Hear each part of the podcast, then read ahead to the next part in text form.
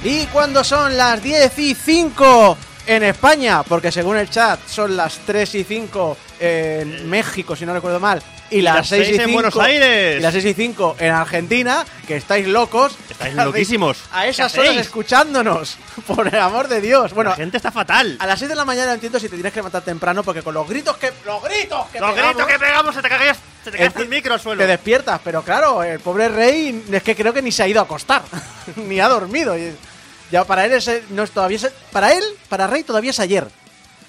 O mañana. No, O porque aún no ha ido a dormir, entonces todavía es ayer. Bueno, a ver, cuando, cuando te falta el sueño y puede ser cualquier momento del, del día, de la noche, da igual. No te preocupes, rey, te vamos a decir las, las noticias de y te vamos a decir todo lo que está pasando hoy para que ayer lo sepas O mañana. o mañana. Pero lo dicho, con este eh, las 10 ahora y 6 de este sábado 11 de noviembre, los aquí presentes, aunque no le veáis, Fran Galdo, que ha venido Sí. ha salido un Frank momento. Aldo, que es eh, la gente de YouTube, eh, verá que es ese hueco que hay en, el, en, la pantalla ahora mismo. Ahí que está sonando Isaac. Aquí, Fran Galdo. Ahí Frank Aldo. Geco y Eh, de ustedes, Isaac. Viana, os, la- os dan la bienvenida al programa 785 de Game Over, el programa de los videojuegos de Radio Despí en el que hablamos de las últimas noticias. Os analizamos Cocoon para PC, Nintendo Switch, PlayStation 4, PlayStation 5, Xbox One y Xbox Series. Maldita retrocompatibilidad.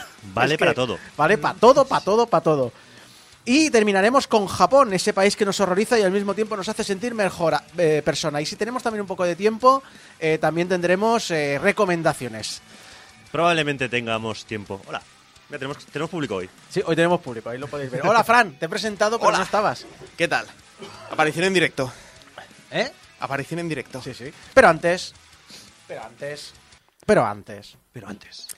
quiero hablaros de un genio. ¡Un genio! os digo.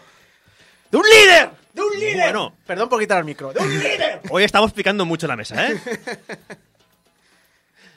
Han dicho, han dicho que mm, los que veis el directo en YouTube, eh, sabéis que tenéis las webcams y que cada vez que golpeo la mesa eh, salta. Vibra- Bueno, vibra el es que la imagen parece que hay un terremoto, porque cada vez que picas la mesa, mesa ¡Ah!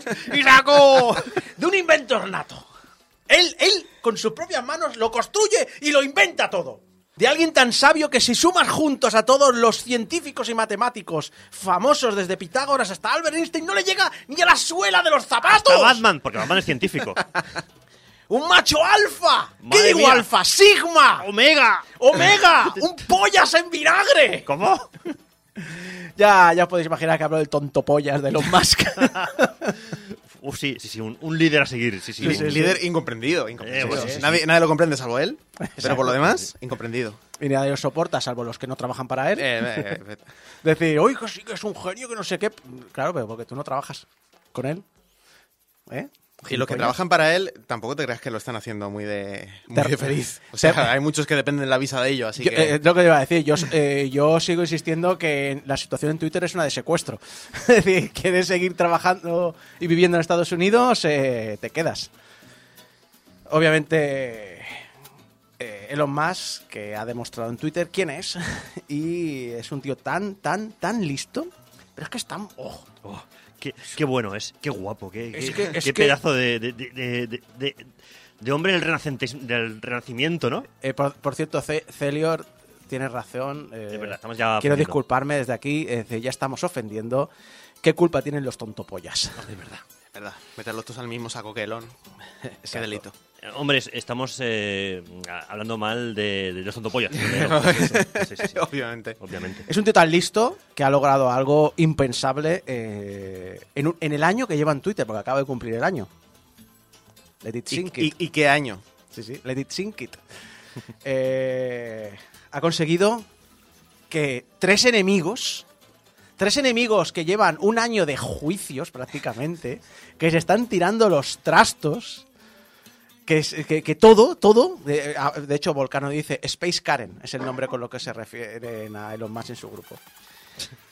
Ha conseguido, atención, que los tres grandes rivales en la industria del videojuego, que estamos hablando de Nintendo, de Microsoft, Mm. y a partir de este lunes Sony,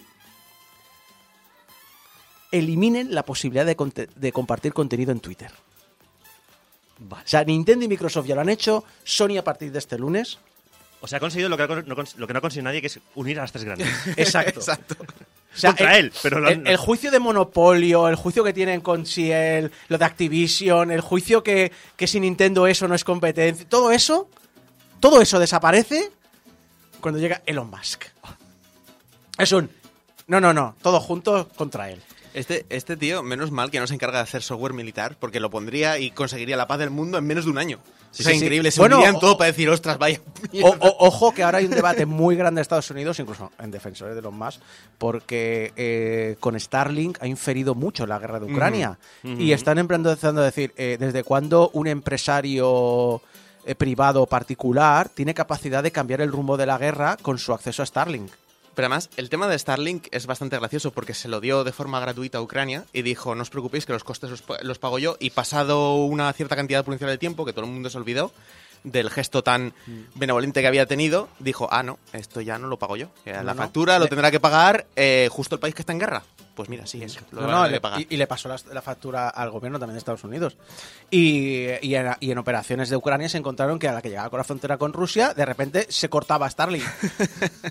Entonces, claro, les dejaba vendidos. No, no, entonces es un. No, no, es es peligroso, es peligroso. Estamos llegando a. a- ya hablábamos de la privatización del- de las guerras con las eh, privicias. eh, la privicia, digo, las milicias privadas y ahora con el acceso a los eh, servicios de comunicación básicos e imprescindibles, pues también. Pero bueno, estamos hablando de videojuegos y Elon Musk. Y quiero dejar esto clarinete porque jiji, jaja, si han quitado de Twitter, ¿qué importa? A ver, Twitter es tan importante, o lo era. Shitter, perdón, no Twitter. Sí, porque ahora se. Porque hay que ponerle Ahora- la X. Ahora reshiteas. no- Ahora es ex. Ahora, Sí. sí, O sea, sí. La, la- la mierda la, la- la devuelves. Sí, sí. Reshit. El shitposting. Shitpost. Twitter es tan importante que las tres consolas tienen un botón de compartir. Sí, que sí, que tienen las redes internas de Nintendo y de Microsoft y de Sony y tal. Que lo hacen para compartir en Twitter. Que es publicidad Sí, sí, sí. gratis. Todo el mundo lo hemos usado. más Que o los menos, tres además. le han Sí. puesto un botón dedicado en el mando para compartir en Twitter y en un puto año ha conseguido Elon Musk que las tres compañías prefieran tener un botón inútil en el mando antes que pagarle las cuotas de la API. A ver, Isaac, a, a mí me da igual si te cae bien o mal, pero estos días está dando una masterclass de metodología, de metodología ágil. Kenzan, eh, no, Kaizen, Kenzan es el, el Yakuza ese. Kaizen y relaciones públicas. Ignora el personaje, tío, es un crack. La jugada es arriesgada. Pero saldrá, saldrá bien. Sí, sí. Seguro. Insisto, las tres máquinas tienen un botón de compartir. Sí, sí, sí. y prefieren que no lo uséis antes que pagarle a este tío. Y no es por pagarle, es que, es decir, Nintendo, Sony y Microsoft tienen dinero de sobra para pagar lo que le pida eh, Twitter, pero es un... Es que no sale a cuenta. No, no le ven el valor. No le sale bien el valor y además es que tampoco quieren relacionarse con el, el- el ambiente tóxico y, y humeante y, shit. y shit. shit que está De- creando Twitter, que X. está convirtiendo Twitter. X Twitter, sí, sí, sí. Una de las mejores formas de medir el baremo, normalmente de medir el pulso de cómo bien o mal va a funcionar una cosa, es mirar siempre a los anunciantes. Y lo primero que hizo, o de las primeras cosas que pasaron cuando Elon Musk tomó el poder en, en Twitter, fue los anunciantes empezando a retirarse, uno tras otro, uno tras otro, uno tras otro. Entonces aquí ya, ya no es el hecho de que haya, o sea, de que cueste tantísimo utilizar la API de Twitter, que cuesta una barbaridad para lo que ofrece. Nadie sabe por qué ese precio tan elevado, sino por el hecho de que incluso aunque tuviera la pasta necesaria como para pagarla, es como, si es que no me sale a cuenta tampoco. Si, por mucho que estén diciendo, no, no, si el, el- la actividad no está tan mal, tal, no se les cuenta, no, ha ido perdiendo progresivamente el Valor, valor de la red, sí, tanto que la compró por una cantidad de precio y ahora vale menos de la mitad de lo que pagó por él. Miles de, mi- miles de millones de dólares menos. Ah, y además que es que has perdido en un año todo ese valor de marca que tenía Twitter, porque además era Twitter. Era una marca. Habías conseguido de que Sí, sí. además fuera mundialmente reconocida, que la gente dijera cosas como tuitear, Sí. como el tweet. O sea, habías conseguido una ah, algo que es muy complicado, muy difícil, Es- que es tener eh, incluso nomenclatura propia. Exacto. ¿Vale? Y eso lo pierdes. El convertir el sustantivo en un verbo Sí, es, sí. es increíblemente difícil, que pase de forma es orgánica. jodidamente difícil. Es, muy- es- es el sueño de todo publicista. Sí, pues nada, llega Pues este nada. hombre con su master eh, class y... Hijo, pues nada. Hombre, pues- allá él es, porque de aquí a año y medio la, la red está cerrada completamente. O sea, Sí, sí, esto es de comisión rápida, express. Aprovechamos para decir que tenemos cuenta ya en Blue Sky y en Mastodon, ¿vale? sí. Para- porque en una de estas... El, eh, miradlo en, eh, en nuestro Twitter de Portal Game Over porque me pareció encontrar en una de estas redes una cuenta falsa de Game Over que no sé quién la lleva y no sé por qué. Tenemos copycats. En tu- en Twitter, sí, tenemos en copy. Twitter. Increíble. No, no, en- no sé si fue en Blue Sky Blue o Sky. en Mastodon. Alguien había hecho una cuenta de Game Over, no sé cómo, no sé por qué. ¿Es cuenta parodia? Sería, o cuenta sería de fans. o- cuenta parodia, la cuenta No, parodia es no, oficial. creo- ¿Puede ser la cuenta pa- parodia peor que nosotros? Sí, sí. No, no, no. En, en nuestro Twitter, en twitter.com barra portal Game Over, están por ahí el enlace a Blue Sky y Mastodon. Mm. No están activos, ya os lo digo. No, está- no los tenemos activos. Los tenemos ahí para cuando Twitter se vaya a la mierda, porque ya es inevitable. Que llevo un año esperando y todavía no ha pasado. Eh, A ver, pero tú, tiempo yo, saltaremos estás, estás aguantando en Twitter para ver en primera, en primera No, no, fila el meteorito cayéndote encima, ¿sabes? Yo quiero ver cómo de se destruye desde dentro. Yo estoy para disfrutar. Sí, sí. Eh, lo dicho, que, mm, que ninguna quiere ya compartir cosas en Twitter. Pero sí que alguien ha querido compartir algo con sus fans, que ha sido Valve. Valve ha anunciado. Oh, Valve. Sí, Valve ha anunciado la Nintendo Switch OLED.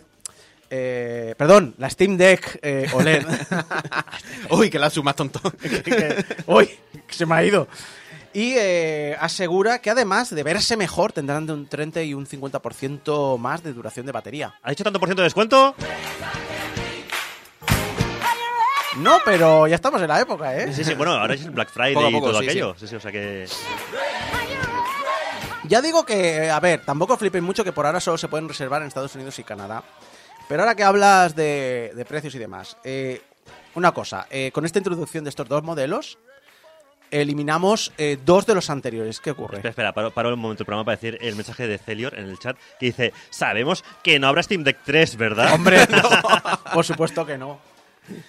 Lo dicho, eh, con esta nueva introducción se eliminan dos modelos antiguos. Se elimina el modelo más bajo, el de 64 GB, y también el modelo más alto, el de 512 GB, con pantalla LCD. Así que a partir de ahora quedarán, hablando de precios, y no me parecen malos, por cierto, eh, quedará el modelo LCD, el modelo antiguo, de 256 GB, que va a dar unos 400 dólares, el modelo OLED de 512 GB, que valdrá 550 dólares, y el modelo OLED con un terabyte, que valdrá 650 dólares. Yo entiendo que haya gente que se sienta estafada ahora mismo, porque es que no hace ni un año que ha salido... O ¿No salió? Sí, el año año. pasado. Sí, sí, sí. Salió El año pasado, año. Y ya en, eh, no se ha cumplido el año, o está, ya se ha cumplido justamente el año, y ya hay la revisión. Y es como, ostras, has gastado ya Además- mm, mil pavos en una máquina, bueno, un poquito menos, Un poquito un poquito menos de mil pavos, en una máquina que ya tiene una revisión, ¿sabes? Y con cosas, con cosas que ya le podías haber puesto de, de inicio porque son cosas bastante lógicas, digamos. Es que además tampoco han sido especialmente honestos en el tema de la comunicación, porque justo antes de que saliera la noticia, unas semanas anteriores, se habían dicho lo que luego tú vas a comentar de que la revisión oficial, o sea, el, el siguiente modelo, la siguiente evolución de Steam Deck, todavía está a años, años de llegar. Entonces, claro, la gente ya dijo, bueno, eh, lo que tenemos ahora es lo que va a estar hasta dentro de dos, tres años, que es cuando salga la revisión.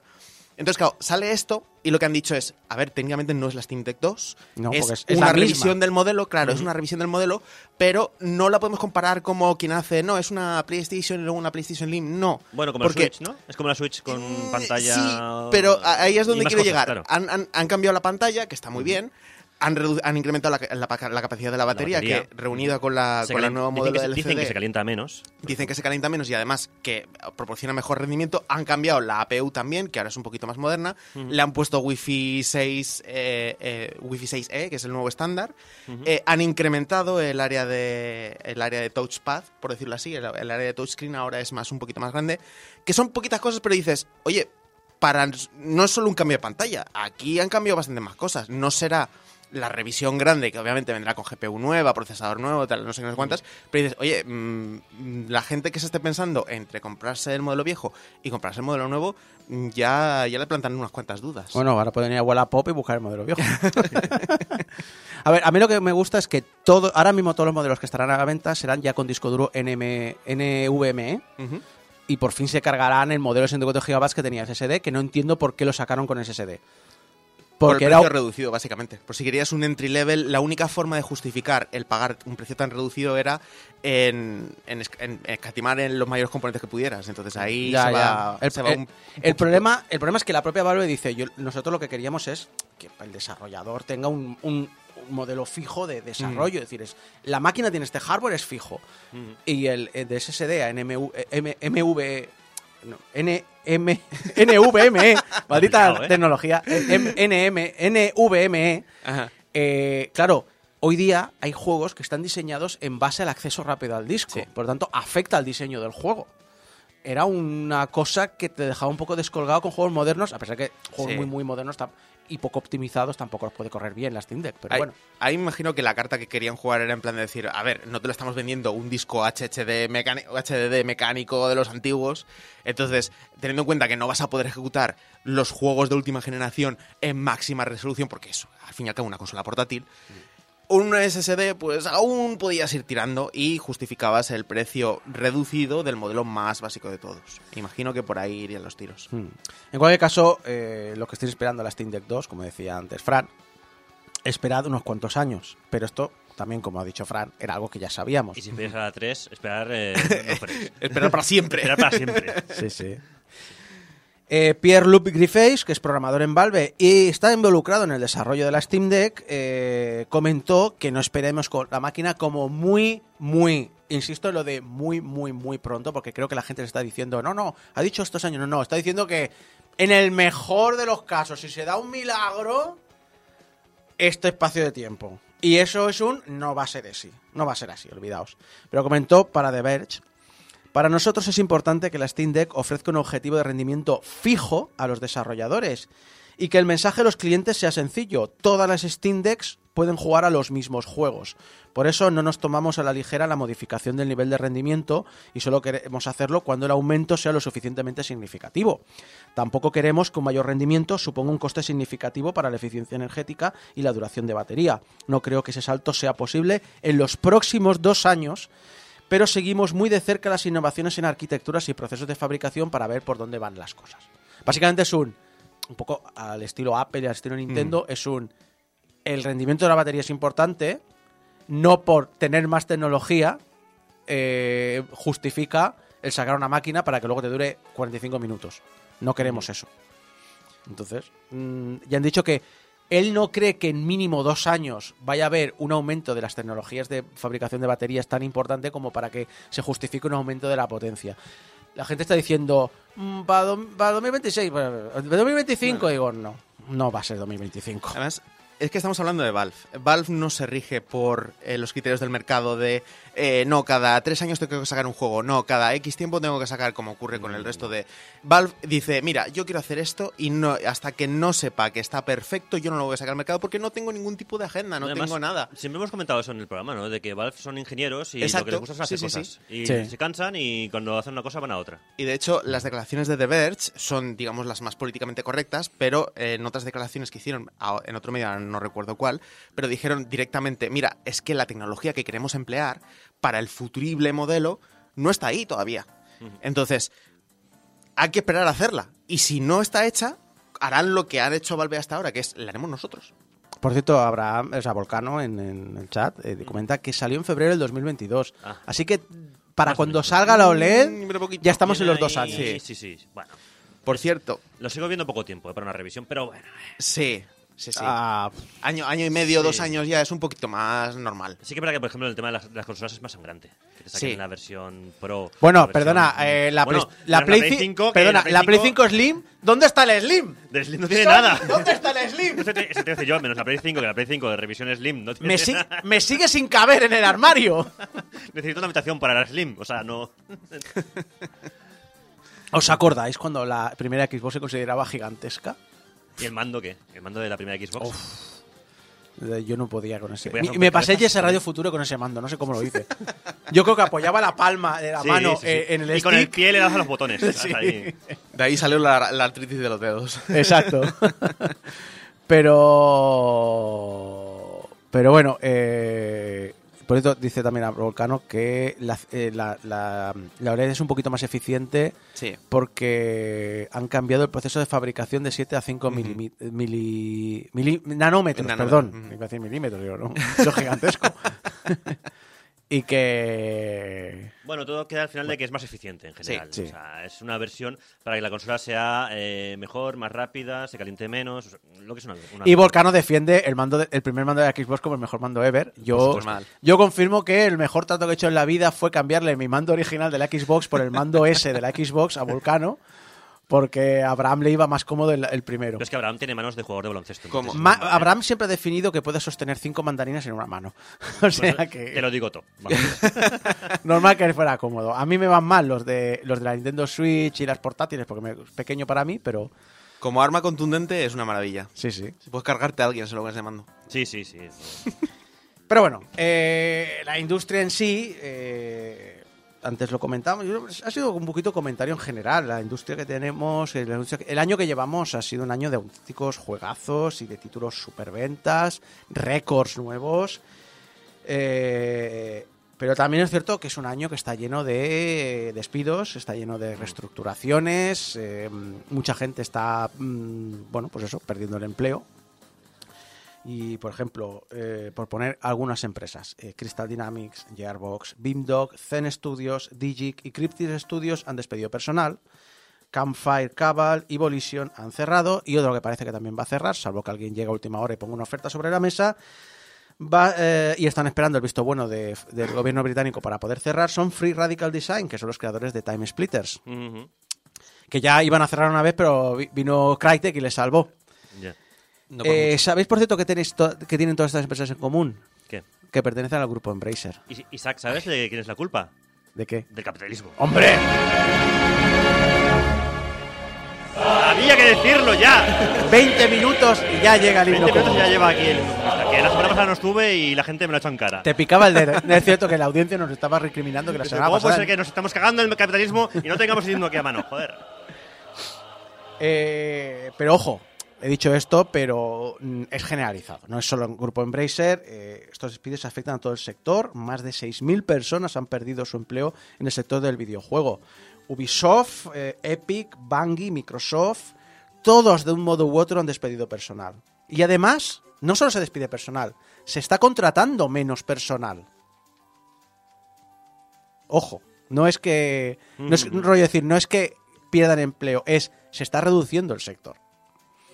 Eh, eh, Roberto Pérez dice que hay em, rumores de, de despidos en Unity. No, no, no, yo creo que está confirmado que, que va a haber reducción de personal. Es que lo de Unity ha sido... A ver, iba a decir gracioso, gracioso, Gracioso. no es la palabra, ha sido sí. curioso Sí.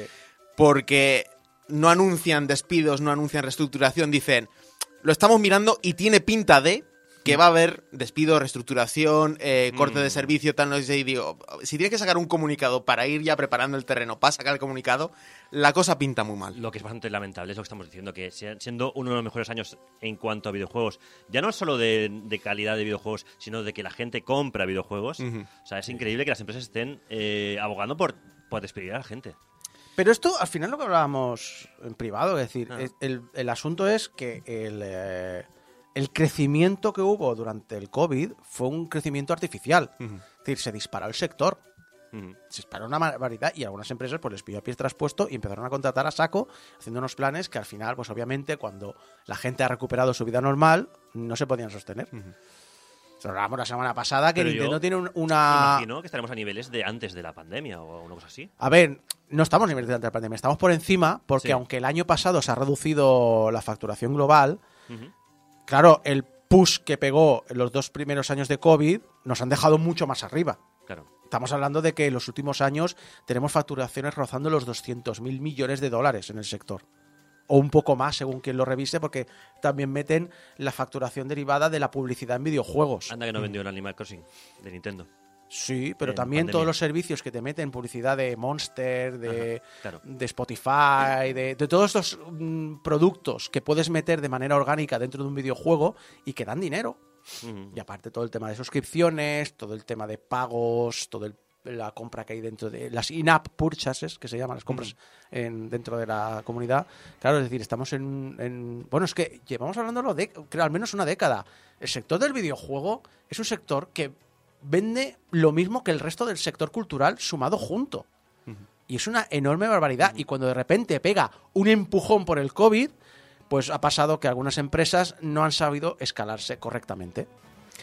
Algo, algo que ocurre en la industria del videojuego y alguien va a decir que lo que pasa siempre que salen estas noticias en Twitter, siempre hay un comentario, esto ocurre también en las otras industrias. Sí, ocurre en las otras industrias, pero no significa que esté bien. De- de- ¿Y, de, y de qué, y que de qué industria hablamos Eh, nosotros? Exacto, nosotros estamos hablando de la de videojuego. Bueno, pues algo que ocurre en la industria del videojuego, en otras industrias también, pero especialmente en la industria del videojuego, es que si seguís el, todo el tema de las financiaciones de, eh, de las empresas grandes, de los monopolios, de los desarrollos AAA, eh, normalmente estas empresas, sobre todo las que cotizan en bolsa, suelen hacer cada trimestre, suelen hacer su, la que llaman earnings call, que es básicamente comentar cómo está yendo el, el tema de, de la pasta, el tema del rendimiento con respecto a las previsiones que habían hecho al principio del año.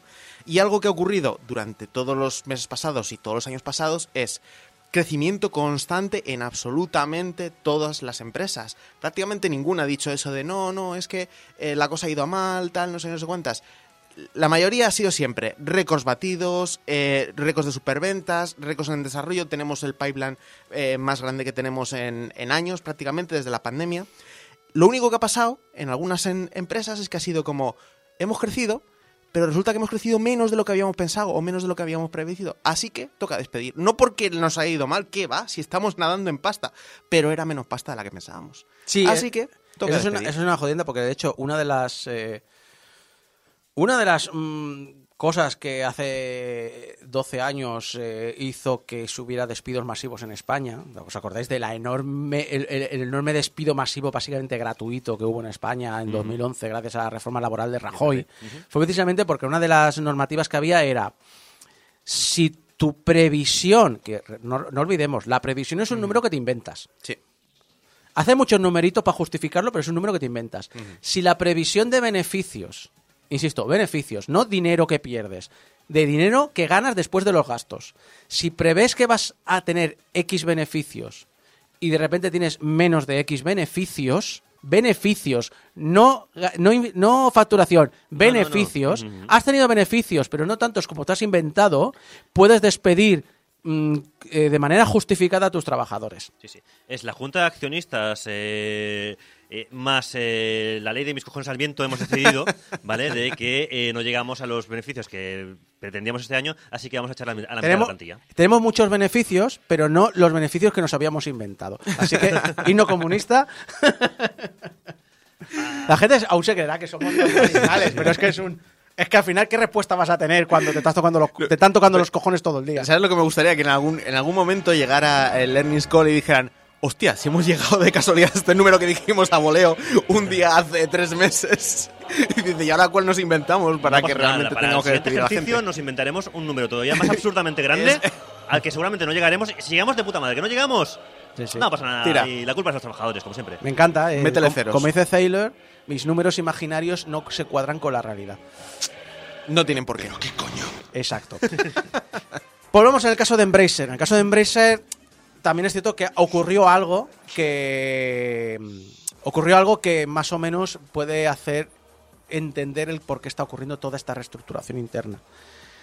El, problema de Embracer es que es muy doloroso, porque aunque cuando nosotros pensamos en grandes empresas, no solemos pensar en Embracer, Embracer es uno de los grupos que más mercado domina, porque tiene una cantidad ingente de estudios de desarrollo y, más importante aún, de propiedades intelectuales.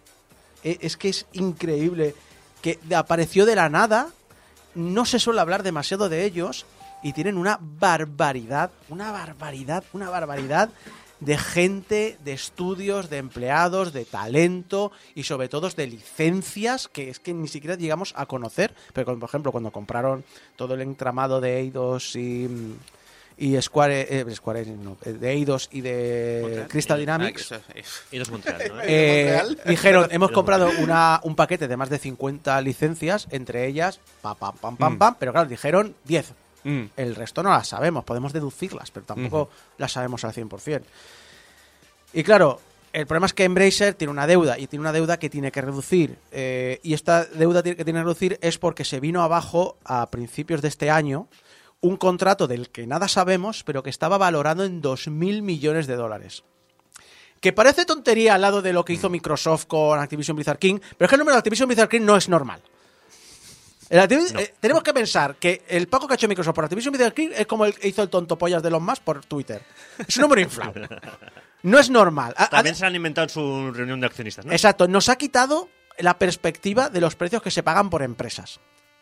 Parece ahora que se paga calderilla por empresas cuando realmente se- el precio que se pagaba antes ya era elevado y esto parece que lo ha, hecho enano todos los números. No lo es. 2000 mi- un trato de 2.000 millones es un trato revolucionario, un trato que, que afecta mucho a la- a la- al, al mercado del videojuego. Un trato que estaba a punto de firmarse y que prácticamente el día anterior se vino abajo, según Embracer, por factores externos, factores externos tanto a ellos como a su socio con el que iban a hacer este contrato. No se sabe nada. El director ejecutivo describió, de Embracer describió este trato como un acuerdo de asociación estratégica pionero que habría marcado un nuevo hito en el sector. Y por 2.000 millones de dólares, al menos hay algo detrás que parece que tiene la el bulto, el peso, la fuerza para decir que no está exagerando. Pero claro, al final estos son negocios. A veces salen bien y a veces salen mal. Y curiosamente, cuando salen bien, como has dicho tú, Fran, o cuando salen mal, como la pasa de Embracer, al final siempre pierde el mismo, que son los trabajadores. Y sin trabajadores, como dijo Iwata en su día, sin el talento, si les hacemos por ganar unos números, si nos cargamos el talento, a la larga no es bueno para la empresa. Tranquilo, ya vendrá la IA a cubrir eh, vacantes, a hacer eh, ilustraciones, a hacer el trabajo de... Habla, mira, hablando de IA y del tonto Yes. pollas de los más, el otro día hablaba de su propia IA. Que no me insultes a esos tontopollas, por favor. Que, es lo- Que no sé cómo llamarle sin insultar. sin- Estamos ofendiendo al colectivo de tontopollas de, de- Exacto. de- es que no sé cómo describir a Elon Musk sin, sin ofender a algún colectivo. Porque cualquier colectivo con el que compares Elon Musk sale perdiendo. Sale perdiendo. Eh, no, el otro día se jactaba de que su IA eh, tenía toda la toda la base de datos, toda la una especie de inteligencia de Twitter y que además te respondía de forma sarcástica. Y yo me lo quedé pensando y digo, eh, Elon, ¿te das cuenta que esas dos cosas no son positivas cuando estás anunciando una tecnología nueva? O más, una tecnología nueva que está para asistirte. ¿Cuánto tiempo tardó? Ahora no recuerdo cómo se llamaba la IA que programaron. ¿Cuánto tiempo tardó? Skynet. Eh, No. no, no, no. Era, era, era. La de Microsoft. Puede, puede que Eh, sí. Era no el, el- el bot de Twitter de Microsoft. No, no, no, no el bot de Twitter de Microsoft, una que entrenaron con el dataset de los comentarios de Reddit, Uf. que dije, está- De todos los datasets del mundo. O sea, Twitter, malo, pero vas a Reddit y dices. eh, espérate. Podría haber sido el de 4chan. Exacto. Yo he pensado de 4chan. he No, pensado, no, no, no, eso ya sería suicidio. Eso ya sería hacer Skynet, pero con. Tú con- imagínate a una inteligencia artificial decirle, mira, esto es el saber de la humanidad y le enseñas forocoches. No, No, tío. pues le entrenó con el dataset de, de comentarios de Reddit y tuvieron que pagarla al poco tiempo porque se había vuelto entre racista, misógina. ¿Ves? Dijeron, venga, se acabó, venga, fuera, apagada. Eh, lo mismo le veo a la IA de Twitter, o sea, no, no sé exactamente qué esperan. Que todo el mundo replique con comentarios sarcásticos, todo el mundo replique con bromitas al respecto y todo el mundo replique con el- la Yo- misoginada de turno, pues... Yo recuerdo que el bot de Microsoft no tardó ni 24 horas que lo tuvieron que apagar porque se convirtió en antisemita, racista, eh, misógina. Pues lo de Israel no está tan mal. Sí, sí. Esto fue en el Vamos a apagarla. 2015, creo, más o menos.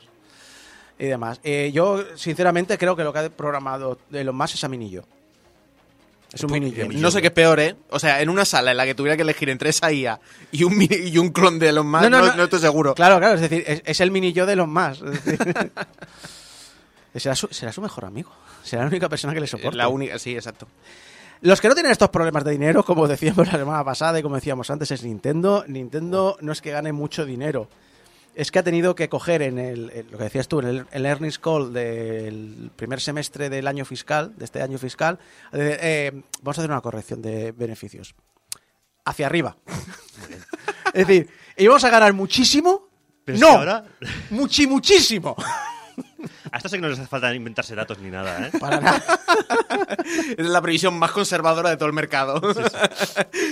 Es que parece mentira de que ahora miremos la época de la Nintendo DS y la Wii y digamos, mira los que pobres. Aquello era calderilla. Y la DS, recordemos que es la, la segunda consola más vendida de la historia. Sí. O sea, pero sí, sí, fíjate, en aquellos momentos Nintendo estaba en el pozo. y no lo sabíamos. Ya ves. Sí, sí. Y no lo Pues sabíamos. resulta que las ventas de Zelda, Tears of the Kingdom y el mega éxito cinematográfico que ha supuesto la película Super Mario Bros. han aupado los, la previsión de beneficios. Ahora falta también saber si la gran recepción que ha tenido Super Mario Wonder hará que esta previsión se quede corta. Teniendo en cuenta que Wonder ha vendido 4,3 millones de unidades en sus primeras dos semanas y es el juego de Super Mario que más rápidamente se ha vendido desde la época de la abuela DS, pero no porque allí hubiera un récord, sino porque es desde la época de la abuela DS que empezaron Sí, sí, a sí, contar la velocidad de ventas de, la- de las- de la- de los juegos. A mí me sorprende mogollón porque, eh, entre otras cosas, claro, al ritmo que llevamos de novedades di- mm, semanales o diarias, te diría, me da la sensación de que el Super Mario Wonder había pasado un poquito como desapercibido. Pues, y ni mucho menos, ¿eh? Para Nintendo, nada. Nintendo ya sabes que Nintendo siempre va a vender como, como, como churros. Pero, o sea, que dices, parece que ha pasado que- como que no ha venido nada. Pues mira, cuatro millones y medio, ¿no? Creo que el problema que le está pasando un poco a la industria en general es el mismo problema que le pasa al cine con las superproducciones de Marvel Sí. y demás. Es un... eh, o sea, por ejemplo, eh, la película esta de... ¿Cómo se llama? Wonder- la de... The Wonders, sí. ¿The no, Wonders? Sí, sí. Yo he visto el tráiler, dije- he visto el tráiler y dije, "O sea, esta peli la quiero ver, me mola mucho y tengo ganas de verla. Y otro día vi el tráiler, el, tráiler, el cartel en, en el metro y pensé, qué pereza me da ir al cine. Wonders dice Ma- Marvels. Marvel, Marvel. Marvel. Ah, vale, vale. Es que por un momento he dicho. uh, Es que Wonders. Wonder Woman, Wonder- No, no, no, no, no, Marvel. Marvel. Es la que hay ahora mismo en, en cartelera. Sí, Sí, Te- tenía mucha, Marvels. tengo muchas ganas de verla y es un... Pero qué pereza me da ir al cine. Entonces, no sé, o sea, yo ya sabes que Estamos decirme- dormidos todavía. Sí, sí. Entonces, eh, hablábamos del informe fiscal de Nintendo. Y bueno, es- lo he dicho, que es que tenemos una saturación de juegazos. El Baldur's Gate 3 Sí. lo jugaré aquí dos años cuando tenga tiempo. Gate 3, que ha arrasado en los Golden. Sí, sí, ha Sí, arrasado. O sea, se lleva como no sé cuántos premios, de- entre ellos el de mejor juego del año. Eh, Sí, correcto. En un, correcto. en un año que está siendo increíble a nivel de videojuegos. Pero sí, sí, Baldur's Gate 3. Algún día habría que, habría que jugarlo, que es el GOTY. Sí, sí. El asunto es que eh, el informe de los primeros seis meses del año fiscal a Nintendo le ha ido muy bien las cosas, pero que muy bien. Por eso prevé ahora, el cambio que ha hecho es que con el cierre del año fiscal, cuando lleguemos a marzo del 2024, Nintendo prevé que haya obtenido una, en ventas netas. Ventas netas son las ventas que han hecho menos las devoluciones, reparaciones y tal. De unos 10.600 millones de dólares, un beneficio de explotación de 3.300 millones de dólares y un beneficio ordinario de 4.000 millones de dólares. Y no digamos de que es un año excepcional para Nintendo. Es decir, eh, Nintendo está creciendo año tras año. Mm, sí, sí. No es que el año pasado tuviera pérdidas. Son, Son unos números tan locos que yo creo que, que podríamos empezar ya a utilizar la unidad de medida de cuánto equivale esto a compras de Activision Blizzard King. Sí, Estos son ¿Qué es esto? 4,5 Activision Blizzard Mira, King. solo el beneficio ordinario, que es más o menos lo, por decir en bruto, lo que, lo que ha ganado después de quitar los, los gastos, son dos veces el tratado de Embracer, que iba a suponer un hito en la industria del videojuego. No, pero estos cuántos sales, ¿cuántos sales por despido de, Boti- de Bobby más o menos? También es una Eh, unidad de medida interesante, ¿eh? Eh, son 16 despidos de Bobby Kotick Los cuantos, Uf, ¿eh? en beneficio. ¿Lo podemos despedir veces entonces? sa- por sa- favor? se la cuenta, ¿eh? una y otra vez, una y otra vez. Pero vamos, me hace mucha gracia el hecho de decir, eh, pensábamos que íbamos a ganar mucho dinero. Ahora decimos, no, no, íbamos a ganar más, más de, de lo que pensábamos. Es más, más, más, más. O sea, estamos en la situación de que de aquí a eh, en marzo del año que viene, o incluso antes, si corrigen las previsiones antes, digan, oye, mira, que es que nos hemos puesto a rebuscar en el sofá de Iwata y, oye, nos hemos encontrado aquí una in- tan inmensísima cantidad de dinero que es que ya me, me hace falta ceros. O sea, Eh, hace falta ya una, una unidad de medida in- inmensamente grande para tan cantidad de dinero. Yo solo digo, si esto os parece poco, os digo una cosa. Una de las cosas que ha hecho aumentar esta previsión de beneficios ha sido que la película Super Mario ha sido tan exitosa que ha hecho que todos los productos derivados con Super Mario hayan tenido un boom de ventas. Incluyendo cosas tan antiguas como Super Mario Kart 8, que creo que lleva como 56 millones de copias vendidas. Bueno, pero sigue siendo el último Super Mario Kart. O sea que. Sí, sí, sí. Bueno, eh, yo discutiría que el 9 es el de, que el de, el El de de móviles. iPhone. El de móviles, Eh. Está bien, pero al final el de consola es el 8, el Kart 8. Sí, sí. Mm. Pues ahora os digo, si la película Super Mario ha logrado esto, ahora Nintendo ha anunciado la película de imagen real de Zelda. Muy loco esto. Pero Zelda habla en la película. Yo espero que sea cine mudo. También que le diga a Zelda, o sea, Link, o sea, so- perdón, me refería a Link, lógicamente. Link, ¿eh? Eh, Link, tenemos que ir a matar a Ganon y Link diga, Mm. ¡Ea! La, la película, la producción, va a ser cofinanciada con Sony Pictures. ¿Con, con Sony. Con Sony. Pues puede O sea, salir algo Nintendo. muy bueno o muy malo. Nintendo, acuérdate de la PlayStation, no te líes con Sony, mal, No, mal, mal, mal. no has aprendido nada. Eh, y, ojo, será coproducida, pero la mayor parte de dinero la pondrá Nintendo. Y Sony, además, será la encargada de distribuirla a nivel internacional, la película. Ah, Sony ha estado lista aquí, ¿eh? porque sabe que aquí hay dinerete. ¿eh? Yo quiero ir al cine y ver el logo de Nintendo y Sony Pictures. quiero ver el logo de Sony en un producto de Nintendo. Y luego que se peleen a, lo- a los Smash Bros, ¿no? Sí, sí. Yo quiero, yo quiero ver a Miyamoto diciendo, me coméis los huevos, Sony, después de lo que me hicisteis con la, con la La PlayStation. Eh, perdón. Se hará- ha, vuelto, ha vuelto a vibrar la cámara. Exacto. la gente Se hará conjuntamente con Arad Productions, que están detrás de. Arad Productions están detrás de películas de super, muy amadas. guau, guau, super éxitos que todo el mundo desea y, y le encanta, como la película de Daredevil, la película de Hulk, pero ojo, la de 2003. esto. La de Ang Lee. Uh, madre mía. La, la de, la de Punisher, pero no la buena, sino la del Travolta. Hostia, la de Travolta. Electra, que es la única película que casi consigue dormirme en el cine con el pecado de tener a Jennifer Garner en su mejor momento, que era cuando hacía esa pedazo de serie llamada Alias. Sí. Increíble. X-Men 3. Jesus. Spider-Man 3. Las dos de Venom, aunque yo reconozco que las dos de Venom me entretuvieron. Y Morbius.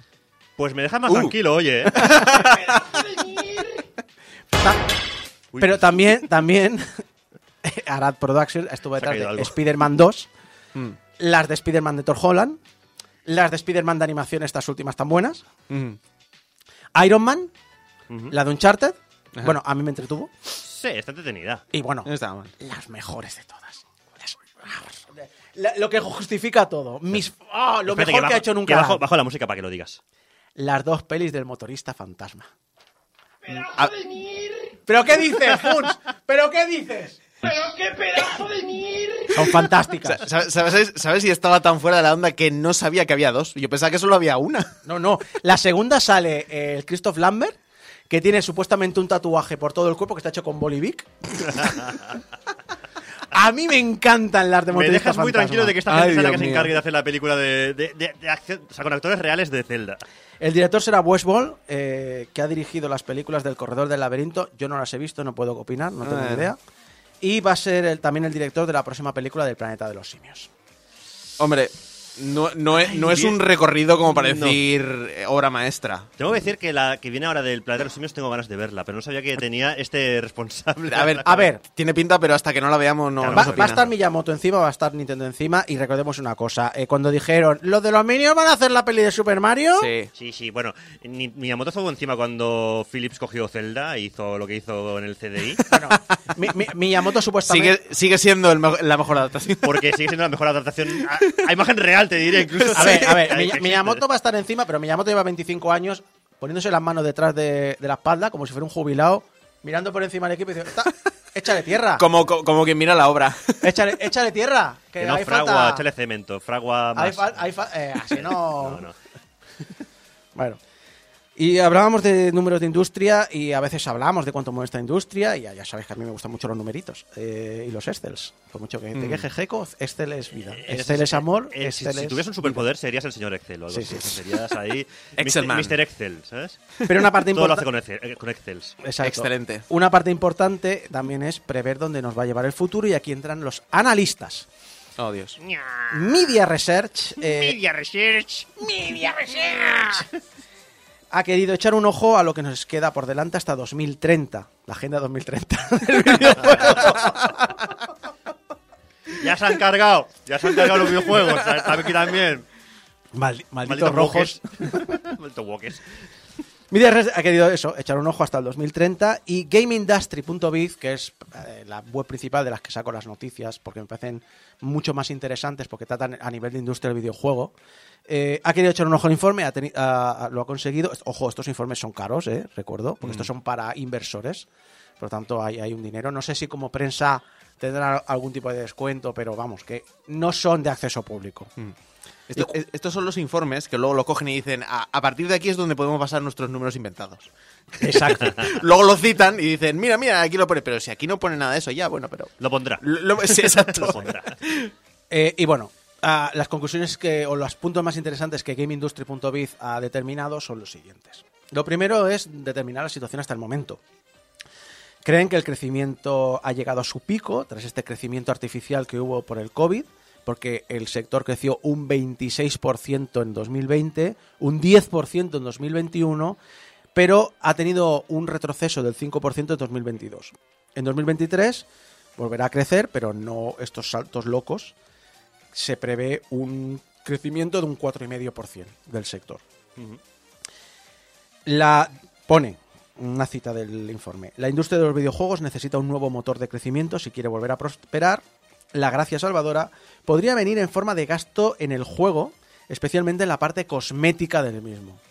Se hace mucha importancia en el sentido de la representación de tu personalidad, que es algo que hace 10 años ya se habló, si te acuerdas. Es que te iba a decir, nuevo, nuevo precisamente no es nada nuevo. Mm. Vamos, me ha hecho gracia que, si no continuabas la cita, lo de la industria del videojuego necesita un nuevo motor de crecimiento. Videojuegos 2. El videojuego es. La venganza. Eh, lo justifican de esta manera, y también es una cita. A medida que los consumidores pasan cada vez más tiempo de su vida en entornos digitales, crece también su necesidad de definir su imagen, personalidad e identidad. La diferencia de lo que ocurre por el pago por un juego, el pago por la definición de la imagen y la identidad puede ser en gran medida ilimitado, lo que ofrece mayores ventajas potenciales a los desarrolladores y editores que sepan encontrar su gancho de fandom.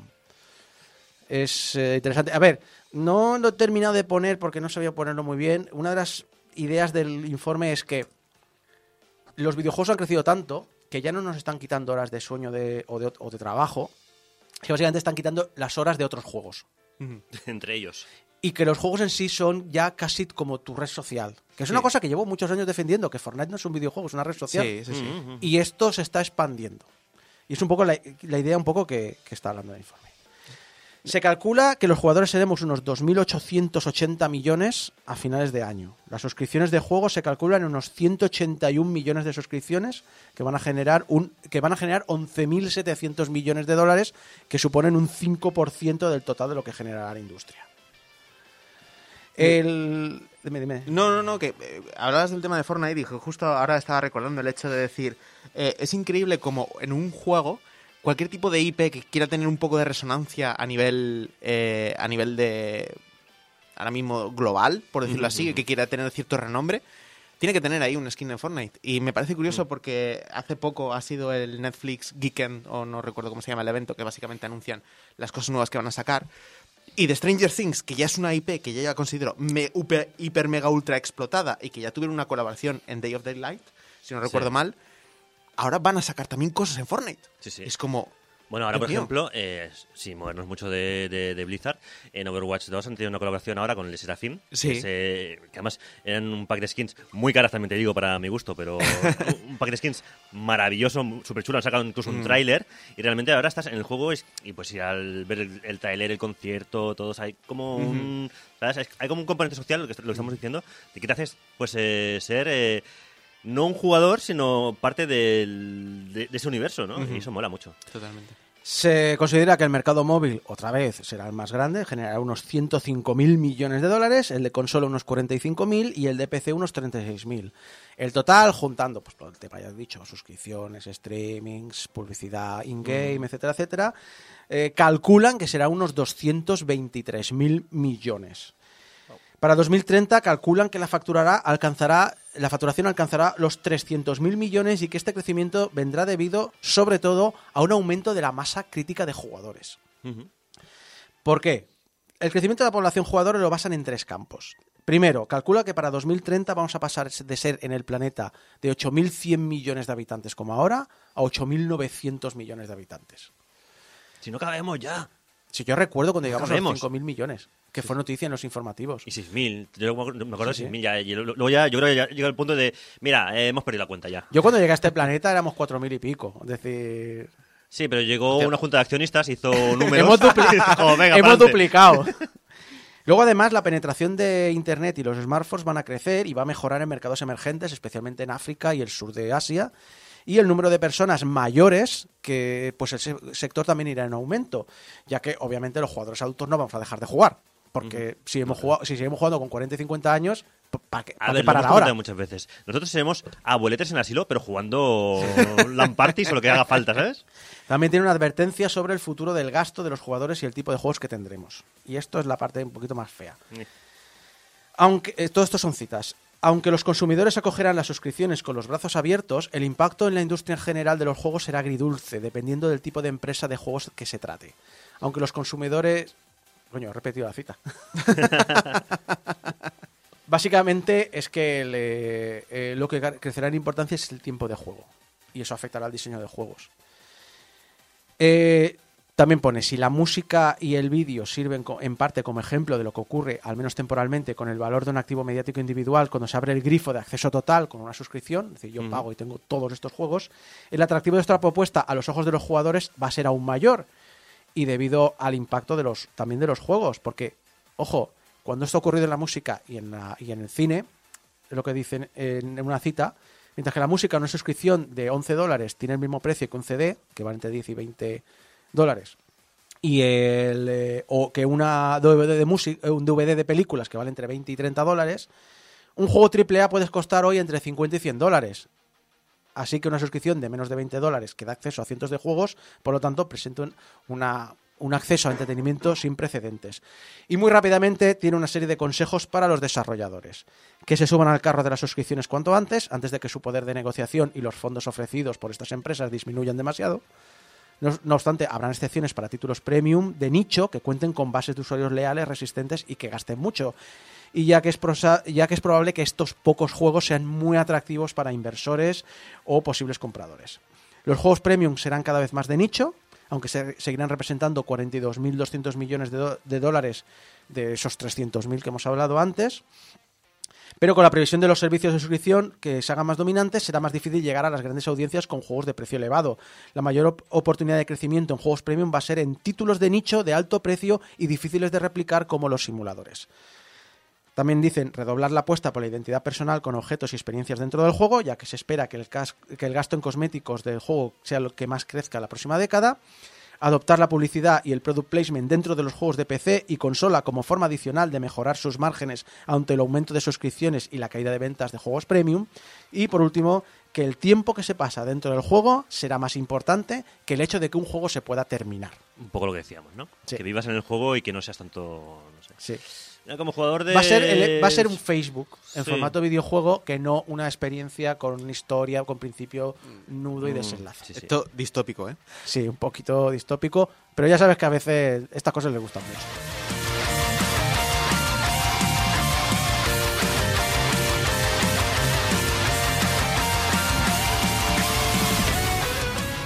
Hola, mi nombre es Willy Toledo. Y soy un paladín. Soy una mezcla de lanzador de hechizos y luchador cuerpo a cuerpo. Cuerpo a cuerpo, claramente lo que a mí más me gusta. Pero esto es muy serio. Soy el protector de la luz sagrada. Soy Willy Toledo y soy un paladín. ¿Y tú? ¿A qué juegas? World of Warcraft, juego online número uno en el mundo. Pruébalo gratis en pruebawarcraft.com.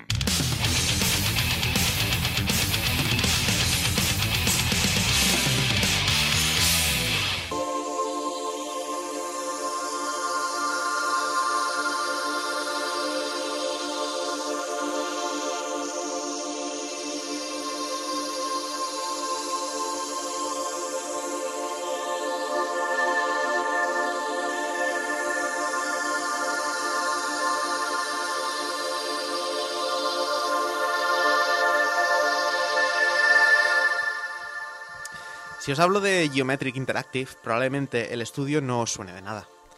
Ya que Cocoon, para PlayStation 5, PlayStation 4, Nintendo Switch, PC y Xbox Series X y S, No ha salido en ninguna parte. no ha salido en No, ninguna no. parte, es compatible también en Steam, por cierto. Pero bueno, es, es la ópera prima de, de este estudio. O sea, que es un estudio prácticamente de, de nueva generación. Pero si os hablo de Jeppe Carlsen, pues eh, igual tampoco suena de. No, nada, ni- porque ni no, todavía no tiene ese renombre, todavía no tiene ese, ese caché como para que lo reconozcamos por el, por el nombre de pila. Pero si os comento que fue él, el diseñador principal de Limbo Inside, la cosa cambia. O sea, ya, ya, ya- ya entramos en Hombre, materia. Limbo Con, Inside. con Limbo e Inside yo creo que ya es para como para que su nombre se pueda empezar a ser reconocido. Sí, pero es que se llama muy raro. El señor. Pues pre- precisamente No- no- no más tiene nombre motivo- no tiene nombre artístico.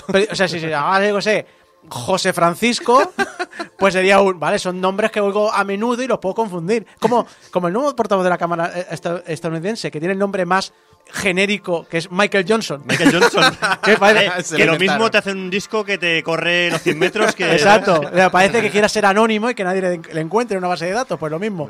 Eh, lo entendería, pero Jeppe Carlsen no es un nombre Sí. precisamente muy común. A ver, yo imagino que es por el hecho de que en los juegos anteriores que hemos mencionado ha participado como diseñador principal y no digamos eh, que es la persona que los creó, es desarrollador único ni nada por el estilo. Es como, bueno, él es desarrollador principal, eh, pero el juego obviamente se creó en base a un equipo de desarrollo.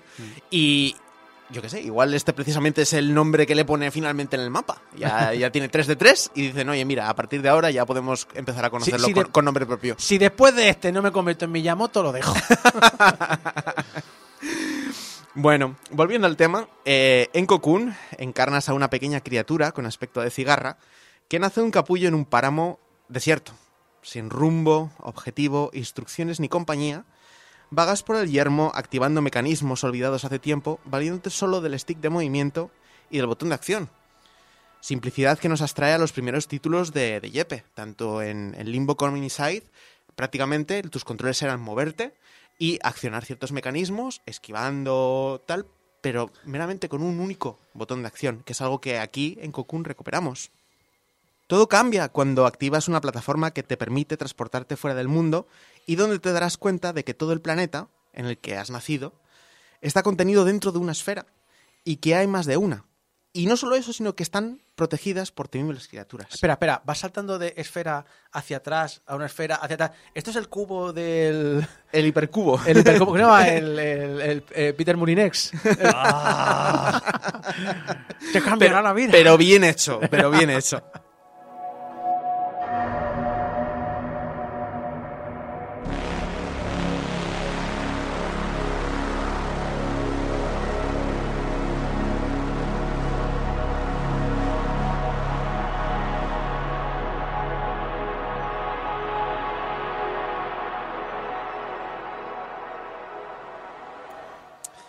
Musicote, eh, perdona que te diga, musicote. musicote, Eh, sí, sí. prácticamente hablaremos hablaremos un poquito más adelante de ello, pero prácticamente es muy gracioso porque la banda sonora es una mezcla entre no escucho nada y no sé si es porque está muy bajito o porque realmente la banda sonora está en silencio y luego el, el los esos que te encuentras siempre en una película de. JJ Abrams. No, no, O- eh, o no- de- Nolan, o de Nolan.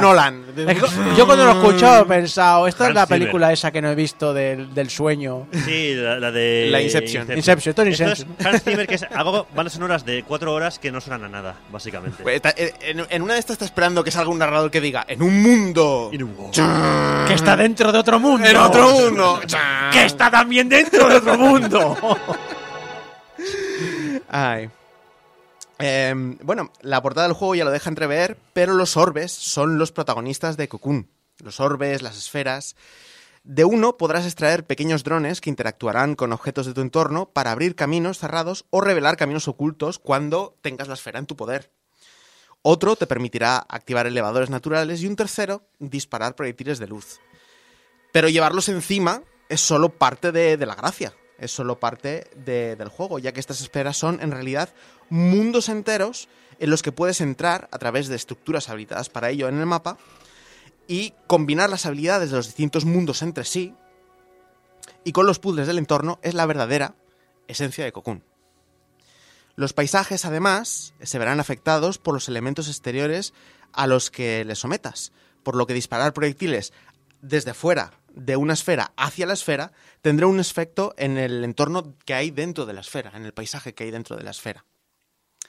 A pesar de que si lo enumeras todo seguido da la sensación de ser eh, un juego bastante complejo, un juego bastante complicado, Cocoon nos ofrece una de las curvas de aprendizaje más estudiadas desde Portal 2. Y ojo, Eso que es estos son palabras muy- mayores, ¿eh? muy fuerte, sí, sí. Estos son palabras mayores. O desde el propio Limbo Inside. Porque es muy gracioso que un juego se autorreferencia a juegos pasados del mismo eh, diseñador, pero es que el mejor ejemplo para decir, oye, mm, vamos a intentar buscar un poco de referencias de. son los propios juegos en los que había trabajado antes. eh, no tiene nada, nada que ver con ellos, ¿no? No, La historia. Bueno, la historia. es, es- es muy, es muy gracioso porque eh, es, es capaz de abstraer, digamos, lo que viene siendo las mecánicas de la forma más desnuda posible, la simplicidad de unos controles que sean solo joystick y un botón de acción, y crear juegos completamente distintos entre sí. Limbo no tenía nada que ver con Inside, Inside. Inside, no tiene nada que ver con Cocoon, y entre ellos no tiene nada que ver con ninguno. Hay que decir Pero que tiene su esencia. el trailer de Cocoon, aparte de que hay algunos momentos más tenebrosos, pero al contrario que Limbo e Inside, es un juego que cuando lo ves dices, no, no, no, no, me da re- repelús. No. A ver, es que el Cocoon, Limbo, el Limbo Cocoon es Inside- bonito de ver. El Limbo Inside todo te, todo te podía matar. Todo Exacto. te quería. De hecho, todo Ojo, te quería matar. a lo mejor aquí también, no lo sé, Sí. pero al menos parece bonito, Mm. que es la de gran diferencia. Pero Inside era una. Bueno, tanto Limbo como Inside, sobre todo Inside, eh, me parece una putísima obra maestra de videojuego. No estoy diciendo la- que sean mejores o peores. Que Estoy sí, como diciendo mala que- hostia, que- pero- Que tiene una estética súper tétrica. Es como Little Nightma- Nightmares, que serán, Little serán Nightmares. juegazos. Ujú. Pero la estética es un... Joder, que, que me- se me está haciendo pesado, Sí, ¿eh? no, no, da, da- da ansiedad. eh, tanto... Claro, son. Bueno, eh, como los juegos son estéticas opresivas, son estéticas que, pues, pues claro, llama- llevan un poco al, al- al- al desastre, a la decadencia, tal. Mm. Eh, son mundos muy, muy jodidos, son mundos es- muy, exacto. muy decadentes, muy Hay estropeados. que entenderlos, exacto, con el, con, con el mensaje que quieren transmitir, por decirlo así. Pero bueno, en Cocoon es, es lo que comentábamos. Eh, vemos el, el minucioso cuidado que Jeppe nos tenía acostumbrados en sus, en sus títulos pasados, se hace patente también en este juego. Empezando por el diseño de niveles, eh, los entornos del juego se presentan con un minimalismo casi brutalista, reflejado en eh, cada uno de los ambientes de las esferas. Áridos desiertos, junglas inundadas, construcciones alienígenas eh, y carnosos parajes que se presentarán ante ti como mundos semiabiertos que, sin embargo, te conducirán sutilmente a donde tienes que ir y se obstaculizarán de forma natural para que puedas centrarte en resolver un puzzle a la vez, sin agobiarte ni tener que recorrer grandes distancias en caso de que tengas que volver sobre tus propios pasos.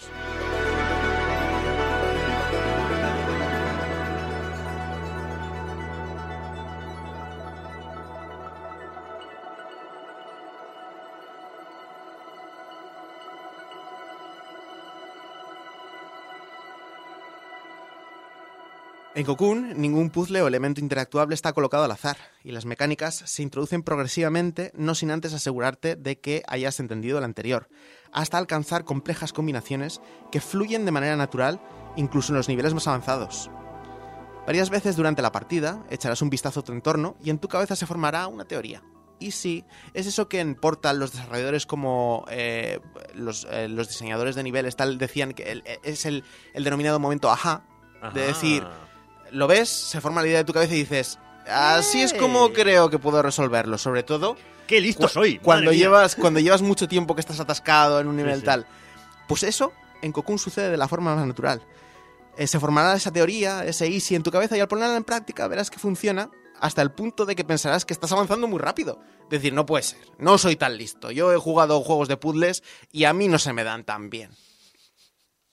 Y en algún momento eh, pensarás, oye, he cometido algún fallo. O sea, esto me lo está dejando hacer ahora, pero llegará un momento que habré colocado la esfera en el lugar incorrecto, habré hecho un paso que no tendría que hacer y tendré que retroceder sobre mis pasos para poder hacerlo.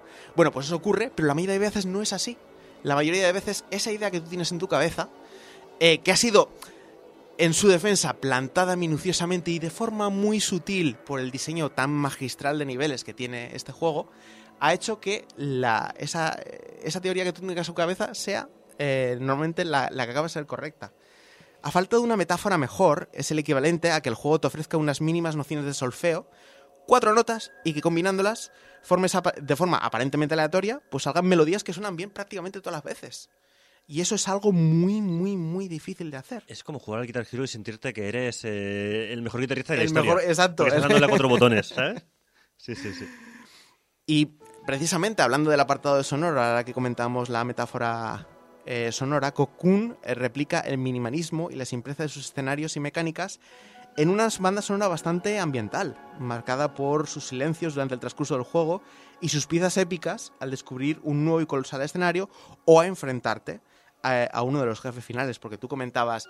eh, en, el Limbo Inside todo quería matarte. Aquí no es algo tan exagerado, pero sí que comentamos al principio que cada una de estas esferas que tienes que ir descubriendo está protegida por una entidad que, que obviamente matarte no, porque en este juego no puedes morir, pero sí que pretende echarte fuera de la esfera. Es como la esfera es su dominio y si no consigues superarla en el combate que, que tengas contra ella, te echará fuera. Combates que por mucho que suene enfrentamientos, tal, que tú piensas acción y hay que empezar que si controles extraordinarios, que si dodges, que si ataques, que si no sé qué. No, no, no, no, no. Esto sigue teniendo los mismos controles sencillos de eh, moverte con el stick y accionar lo- los botones de acción, con lo cual los combates son más eh, relacionados como cómo tú puedes influenciar el entorno para atacar la criatura. No cómo puedes atacarla directamente, no cómo puedes, no, es cómo te las puedes ingeniar para, a, a raíz de esquivar, a raíz de mover cosas en el entorno, puedes dañar a la criatura hasta derrotarla. Es puzzle hasta, en el, hasta, para Hasta los combate. combates. Sí, sí. Exactamente, sí, sí, sí. Eso es algo que me encanta, porque eh, forma parte de uno de los núcleos del juego, de decir, mira, esto es un juego de puzzles. Pero puzzle roguelike, puzzle acción, puzzle hack and slash, no, no, no, puzzle. Y puzzle para todo. Puzzle para resolver cuando no estás enfrentando a un enemigo, puzzle cuando estás eh, enfrentando a un enemigo, y puzzle con todo lo que viene siendo el diseño de los niveles, que son puzzles dentro de puzzles. El metapuzzle, Sí, sí. el insert puzzle, Puzzle- El mundo dentro del mundo dentro del el mundo. puzzleception. El, el puzzle dentro del puzzle dentro del puzzle. Imagina ser un puzzle. Eh, esa referencia a los juegos de DS es infame. Algunos hechos me- en España. A mí me marcaron. eh. Sí, Imagínate. sí. Alguien te lo tiró a la cara, ¿no? Sí, sí, sí. Por eso me lo marcó directo, muy, muy fuerte. Incluso la sutileza del diseño de sus niveles se ve reflejada en la icónica fanfarria que se reproduce cuando el juego detecta que encontraste la solución correcta para un puzzle, dando esa sensación de progreso meticulosamente fabricada para que parezca natural.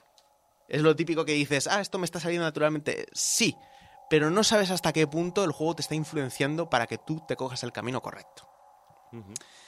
Los coleccionistas de entre la audiencia también estarán de enhorabuena, ya que el juego cuenta con 17 logros, ojo, no coleccionistas de ediciones coleccionistas, sino Sí. coleccionistas de platinos. Eh, estarán de enhorabuena ya que el juego cuenta con 17 logros. Seis de ellos los podrás desbloquear progresando de manera natural por el juego, es decir, pasándotelo de toda la vida, avanzando el modo de historia hasta llegar hasta el final. Y los 11 restantes los obtendrás al liberar ancestros lunares, que son entidades que están escondidas por los mundos. Por lo que técnicamente puedes hacerte el platino de- del juego, puedes desbloquear todos los logros en tu primera partida siempre y cuando seas lo suficientemente observador.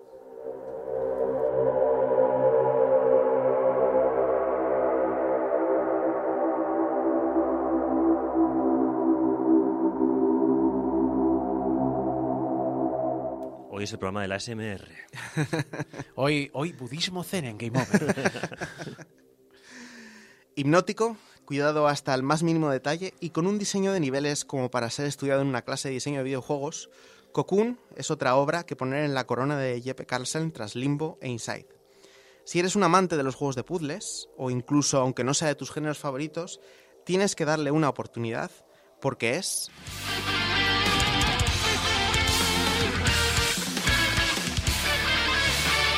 Imprescindible.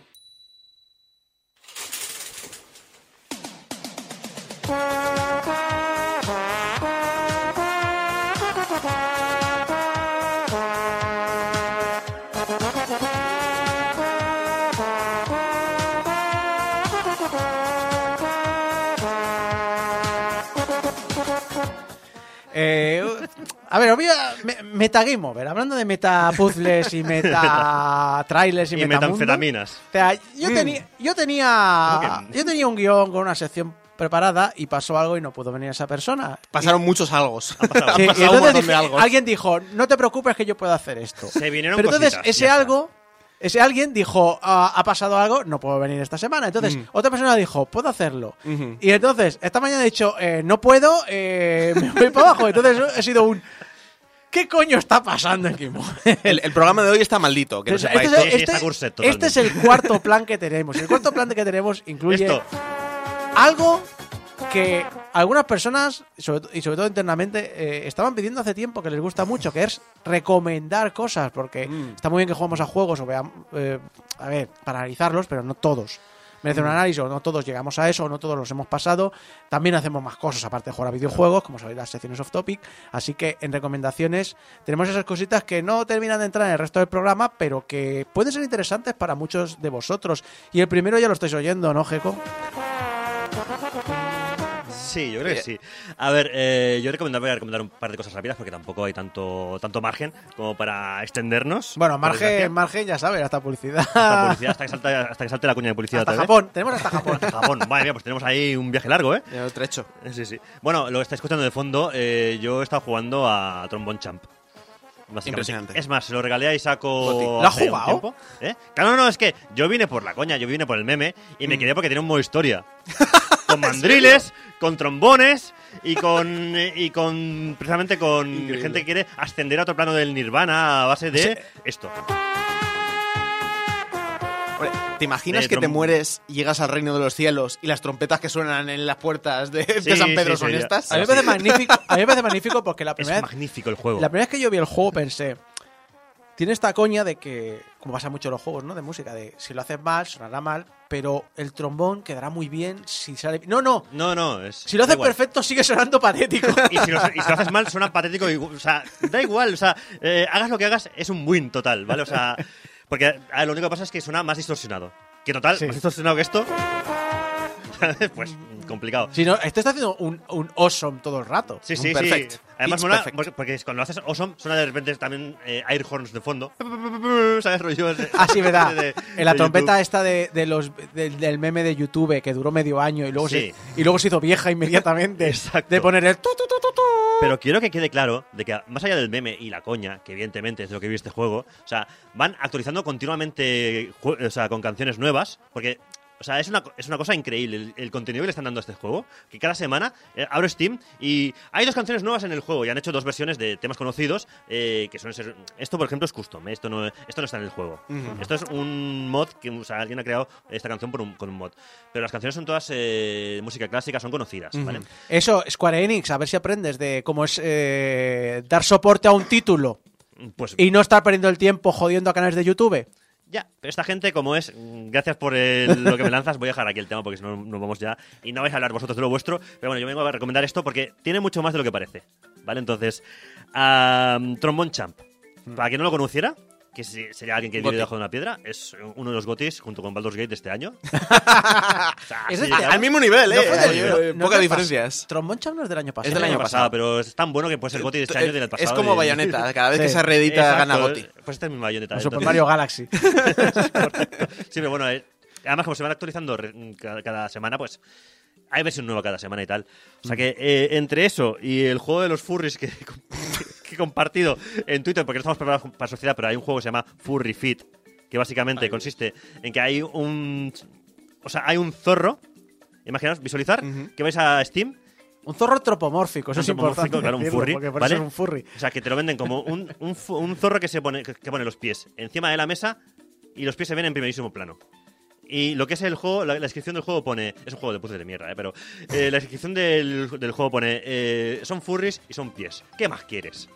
O sea, está vendido totalmente para. Y, y, la público, val- ¿eh? y las valoraciones dirás, bueno, esto será un juego Ay. mal y tal. Las valoraciones son muy positivas. Extremadamente en positivas. Steam, en Steam, Eh, sí, en Steam el promedio ese que te hace, El promedio ese de, de- de análisis es extremadamente positivo. Porque la gente ya sabemos que nos gusta más eh, la tontería que un tonto un lápiz, ¿vale? Y además la primera pestaña, aparte de juego casual, es terror psicológico. Bueno, Jeco, ya sabes, alguien tenía que hacerlo, ¿no? Ah, probablemente. Al- a- alguien va a tener que hacerlo. Alguien va a tener y que ese hacerlo, alguien ¿eh? va a ser tú. Es posible. Así Fran. que, bueno. tú Vale. tenías recomendaciones. Yo tengo, tengo de hecho una recomendación. No va a ser videojuego porque el que quería recomendar ya lo he analizado, así que y tampoco te crees que tengo mucho tiempo como para jugar. o sea, he jugado cosas. Cocoon, he puesto nota a Cocoon y además te recomiendo Cocoon. Eh, te recomiendo, te imaginas que lo analizo, te digo, es imprescindible, pero yo no lo jugaría. no, no, no. Desde luego, además que está en. Una cosa que no comenté, está en Game Pass, así que ya no tenéis excusa. Em, yo vengo a recomendaros serie. Serie. En este caso de Netflix, eh, La caída de la casa Usher. Eh, la estrenaron hace tengo muchas poquitito, poquitito, un poquito antes de, de Halloween, de hecho. Así que ideal para por las fechas. Em, la última de Flanagan, de hecho creo que ya va a ser la última de Flanagan en Netflix porque dijo que con eso se despedía. Absolutamente un pelotazo para todos aquellos que hayan visto antes eh, La maldición de Bly House. eh, ¿Requiere haber leído los libros de Poe en su mayoría? Sí o y no. O sea, quiero decir, eh, todo esto viene porque la serie es una reinterpretación de los libros clásicos de Edgar Allan Poe. Ah, Cada capítulo es uno, es uno de ellos. Hombre, si los lees vas a, obviamente, a encontrar referencias. Eh, ¿Es necesario? No. También es verdad que os digo, eh, no es una reinterpretación de coger el libro y lo adapto. a- No, es eh, cojo el libro, cojo algunos, eh, algunos personajes, algunas tramas, algún- y entonces lo aplico a una trama general que es la que lleva el hilo conductor de la serie. O sea, no os esperéis que sea una reinterpretación clásica de los libros. Es un poco muy a, a juicio de Flanagan, pero como uno de los maestros del terror de los últimos años, pues ha salido muy bien. ¿Y quién no le apetece verse una serie de ricos muriendo? Yo así la vendo. Ah, pues entonces- ricos muriendo no, no. de forma increíblemente... ¿Dolorosa y agónica? Eh, exacto. Y, y encima con trasfondo clásico de Edgar Allan Poe. Yo, es que esto lo tiene todo. ¿Por, qué, por qué no tenemos Elite de Rich de Aerosmith cuando lo necesitamos? Ah, trátelo tú. No, no, te jode, trátelo tú. Lo búscatelo, búscatelo el trombone El- el- champ. eso- eso que lo podía abrir tiene- YouTube y ponerlo, pero ahora no lo quiero. Bú- Búscatelo el trombone champ, seguro Pues que seguro que está. existe el trombone champ porque hay de todo. Porque lo que no está, eh, viene un custom y te lo hace. Exacto. Oye, una cosa. ¿Tienes el himno de la Unión Soviética para Truman Show? Pues, hombre, para Pues, ti. lo- ya, para para, la ti próxima ya, sabes. Si quieres, nos podemos ir con esto. Tiene que existir. Igual que hay versión de Shrek me- mezclada con esto y que hay bachatas y hay. Y hay. eh, No, a mí me gustan mucho los remixes del. em, eh, o los de Space Jam o los del Príncipe de Bel Air. ¿Os acordáis que se puso muy de moda Sí, eh, sí, estos sí. dos temas remezclarlo con todo? A pesar de que nunca he visto Space Jam, me encanta eh, los remixes de Space Jam. Es absurdo, es ridículo eh, y es magnífico y maravilloso la imaginación que tiene la gente a la hora de subir cosas a YouTube. ¿Qué has encontrado, Jeco? No, no, no lo he encontrado, no lo he encontrado. Y, no, pero porque ya queda poco, pero para el siguiente. Prometo traer alguna cosilla así como lo que tú dices. Porque Miedo me das. Miedo me das. El- este con el Space Jam, eso sería fantástico. ¿Qué tenemos? 26 años, varón. Estaba en su casa tirado en el suelo. Hipotermia, paro cardíaco, costillas rotas, quemaduras graves, herida de bala en el hombro. ¿Ha dicho algo? Game Over.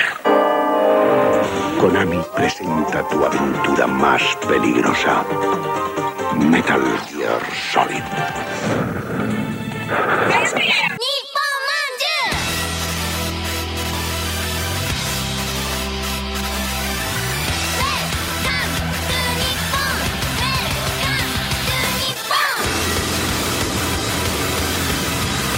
Japón, ese país que nos horroriza y al mismo tiempo nos hace sentir mejor persona. Ese país, ese, es esta sección donde me gusta contaros historias sobre shocks culturales o cosas interesantes que pasan. ¿Os acordáis, por ejemplo, del hombre que se fue con el dinero del COVID? ¡Qué majo el tío! Y al final pasó toda esa aventura y ha acabado en la empresa. ¡Qué aventura! Y él de- en la cárcel. Sí, sí. No, él no, salió. ¿Salió de la cárcel? Si os lo hablé, ¿eh? salió Ah, y le verdad, es recogió verdad, sí. Es un... que como tuvo varios episodios, es verdad. Sí, sí, no, y le, y le, y le, y le, y le- como, como le que le patrocinó un ex estafador que se había vuelto anti anti búsqueda de, de estafadores y que le metió en su empresa de comida sana para culturistas y toda una historia que os conté. Sí, no, no, fue una historia, sí. Exacto, pues est- eh, esta vez no tema. tengo historias, tengo una. Porque he encontrado una muy interesante sobre la caída de desgracia, pero en picado. Ha sido, salió, ocurrió creo que este julio y ha sido un ¡PAM! Prométeme que será tan interesante como la del tío este. O incluso mejor. Incluso mejor. Uh. ¡oh! Porque voy a hablar de Uh. la caída de una, una, una, una empresa enorme, muy famosa, de muy larga trayectoria, de décadas. Esta historia además la encontré en primer lugar a través del canal de YouTube Japanalysis, pero me pareció tan fantástica que he intentado buscar un poco más de referencias para corroborar lo que se explicaba. Los datos adicionales los he sacado de otro canal de YouTube, que es Wall Street Millennial, de la web Unseen Japan y del diario japonés Nikkei. Cómo me gusta cuando te pones en plan investigando. Vamos. Esta empresa se llama Big Motor o Big Motor, como se le conoce por Big sus Motor. anuncios. Ah, mira, Eh, como el de la TV3, Mikimoto. esto no- esto- Bueno, esto no nadie lo va va a pillar. No lo va a pillar nadie, da igual. Exacto. Y eh, su objetivo es eso, ser una parada única en todo lo que se refiere a vehículos usados. Sus tres pilares de financiación son ser una red de venta de coches de segunda mano, que en cada, una, que en cada de estas sucursales tengan un taller para el mantenimiento, para las tareas básicas, lo típico, pues cambio de aceite, cambio de neumáticos, revisiones, etcétera, etcétera. Y el tercer pilar es la venta de seguros de automóvil. Se fundó en 1976 por Hiroyuki Kaneshige y tiene cientos de sucursales por todo el país y emplea a más de 6.000 personas. Se ha llegado a valorar en más de mil millones de dólares y es la empresa de coches de segunda mano más grande y con diferencia También de todo el país. Hacía canciones, ¿no? Eh, No pares, Kaneshi. Bueno, es igual. Fuera de aquí. Seguridad, seguridad. se aprovecha de que tiene la mesa.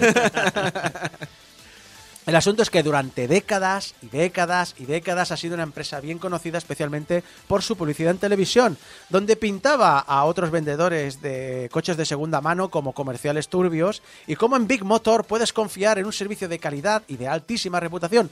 Bien. Lástima que ahora la gente está cogiendo estos anuncios y haciendo remixes en YouTube viéndolos de otra manera. Capa, chao. ¡Capachao!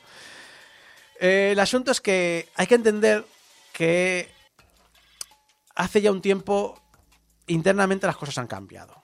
Y todo esto explotó tras filtrarse un vídeo donde se ve un empleado de Big Motor eh, clavar un tornillo en la rueda de un cliente para pinchar el neumático.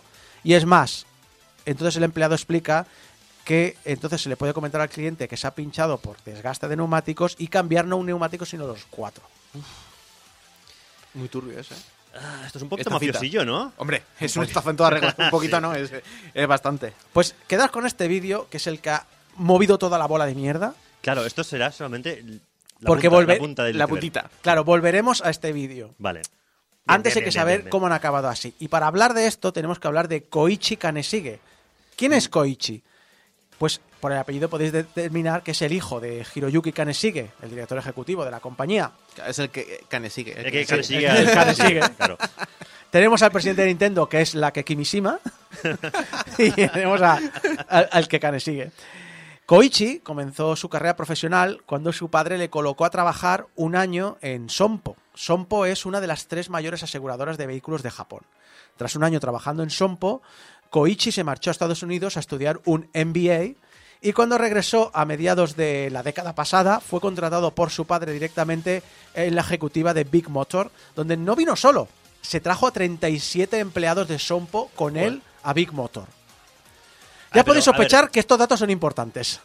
Eh, lo tenía fácil porque al final Popá es el que lleva la empresa. Sí, a pesar de ser una empresa gigantesca, no deja de ser una empresa familiar. Es decir, es- él fundó la empresa, ha ido creciendo, pero él sigue siendo el jefe único de la empresa. Ajá. Y vaya, hay que decir que cuando Koichi llegó a Big Motor, a Big Motor le fue empezó a ir muy bien. Pero, pero fantásticamente. Se dispararon las sucursales, se dispararon los beneficios. Pero cuando digo que dispararon es que explotaron. Es que decir, de forma exagerada, se duplicó, se triplicó la cantidad de locales, la cantidad de ingresos. Todo parecía ser un chorrazo de dinero para Big Motors con el hijo a bordo. Tanto que rápidamente le ascendieron a vicepresidente de la compañía. Y claro, cuando estás ya espantado de estas historias, porque la culpa de todo la tiene el capitalismo, como hemos dicho muchas veces, eh, cuando ves un crecimiento anormal, eh, todo crecimiento anormal te parece sospechoso. Y aquí había mucho que sospechar. Comencemos por el carácter personal de Koichi. Koichi es agresivo, mucho, y prepotente. No para él, ¿eh? de vacilar, o sea, llega, nada más llegar a Big Motor, no paraba de vacilar de su MBA, su Master Business Administration. Soy mejor que nadie. Y de- empezó a despreciar a todos los cargos interme- intermedios que había en la empresa, que la mayoría habían empezado como mecánicos y habían ascendido por méritos propios. ¡Qué, qué vergüenza! Saber cómo funciona la base del negocio y no tener conocimiento de gerencia. ¡Imperdonable! ¿Dónde está tu máster, tu máster en SAD, eh? ¿Eh? ¿Dónde está, eh? Comenzó a crear grupos de Line a saco. El Line, sí, para los que no lo sepáis, es como el WhatsApp aquí. Pues, Eh, aquí lo pego muy fuerte durante medio año. Sí. Yo tuve Line. Y a ver, llegó aquí Yo y, conocía la- gente que usaba Line. y los frikis se pusieron muy locos porque eh, fue el que trajo los stickers. Exacto. Pero es muy japonés, por cierto, el tema del sticker, pero eh, está chulo el- lo que duró, el medio año que duró. Total, que eh, no paraba de crear grupos para todo, para todo, para todo. Y en uno de ellos metió a todos los gerentes de cada sucursal de Big Motor. Es como si ahora crearas un grupo de Telegram con todo el mundo, o con- de. WhatsApp con todos los, los gerentes. Y además, estos debían responder sin importar a la hora del día, o si era festivo, si tenían libre, ocurriera lo ocurriera, estaban obligados a responder al presidente. Y básicamente, ¿a qué se dedicaba un ejecutivo que te mete en un grupo de WhatsApp privado para que en cualquier momento que a él le salga de la polla te tenga que hablar? Pues básicamente se dedica consejos, a lo ¿no? que hace de- esta gente. A acosarles, Ah, a humillarles o amenazarles si fallaban en alguna de sus exigencias locas. Si alguno de estos gerentes, por lo dicho, fallaba en ventas, por ejemplo, no paraba de atacarles sin descanso frente a todo el demás personal. El mensaje más famoso de los que se ha filtrado, eh, del que los japoneses han hecho multitud de remixes y de memes, es uno que solo grita. Y voy a, he contado exactamente cuántas veces dice cada palabra para que entendáis lo que le ha llegado a una persona en un único mensaje, ¿vale? Venga. Educación, educación, educación, educación, educación, educación, educación, educación, educación, educación, educación, educación, educación, educación, educación, educación, educación, educación, pena de muerte, pena de muerte, pena de muerte, pena de muerte, pena de muerte, pena de muerte, pena de muerte, pena de muerte, pena de muerte, educación, educación, educación, educación, educación, educación, educación, educación, educación, educación, educación, educación, educación, educación, educación, educación, educación, educación. Muy bien, porque estaba leyendo el guion y no te has dejado ni una, bravo. No te has dejado ni una. Increíble. Es tan absurdo que en YouTube está lleno de remixes Sí, sí, sí. de drum and bass y de canciones hechas con estas dos palabras. En japonés son Kyokyu y CK. Tengo una que vez que se filtró esta que la captura. gente vaya a mirarlo a YouTube porque yo lo he hecho leyendo el guion y he visto que efectivamente en Japón esto ha sido trending y hay muchos muchos vídeos de- Totalmente. Himno de la Unión Soviética también con, con educación, Seguro que hay un de mashup con. De hecho, no es la primera vez que pronuncia la palabra pena de muerte en algún comentario con uno de sus empleados. Pero ¿a qué se refiere? ¿A pena de muerte para el trabajador? O- Obviamente. no sé. Igual es que quiere que se... En Japón está instaurada, ¿no? La pena de muerte. Sí, hay Sí, pena de muerte. Hay pena de muerte. Hay pena de muerte. Otra captura muestra como un empleado que había fallado en algo que Koichi le había pedido es humillado con mensajes constantes de basura, escoria, porquería, mierda, etcétera, etcétera. Y no solo eso, obligaban a los nuevos empleados, eh, cuando entraban, a comprarse un coche usado, sin descuento de empleado. Eh, Friday Digital, el medio Friday Digital, comenta que los créditos eran a 10 años a un 10% de interés.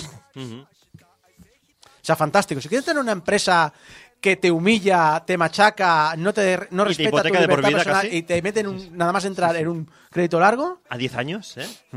Y hay una cosa aquí que hay que importar- eh, destacar muy importantemente. Esto comienza cuando llega Koichi a la compañía. Uno de los empleados, eh, preguntado, eh, comentó que cuando Koichi llega, eh, la empresa hace un giro de 180 grados. Comienza el abuso de poder y también los cambios de personal frecuentes y las Ah, degradaciones laborales. Porque yo te, yo te iba a decir yo, hombre, yo me imaginaba que con el padre algo así ya pasaría. Pero por lo Se que ve dices, que no. O sea, el- Pero el- tampoco El hombre vino de Estados. Unidos con eh, así con, con, con estas ideas locas. Sí. Y de pinchar ruedas y de.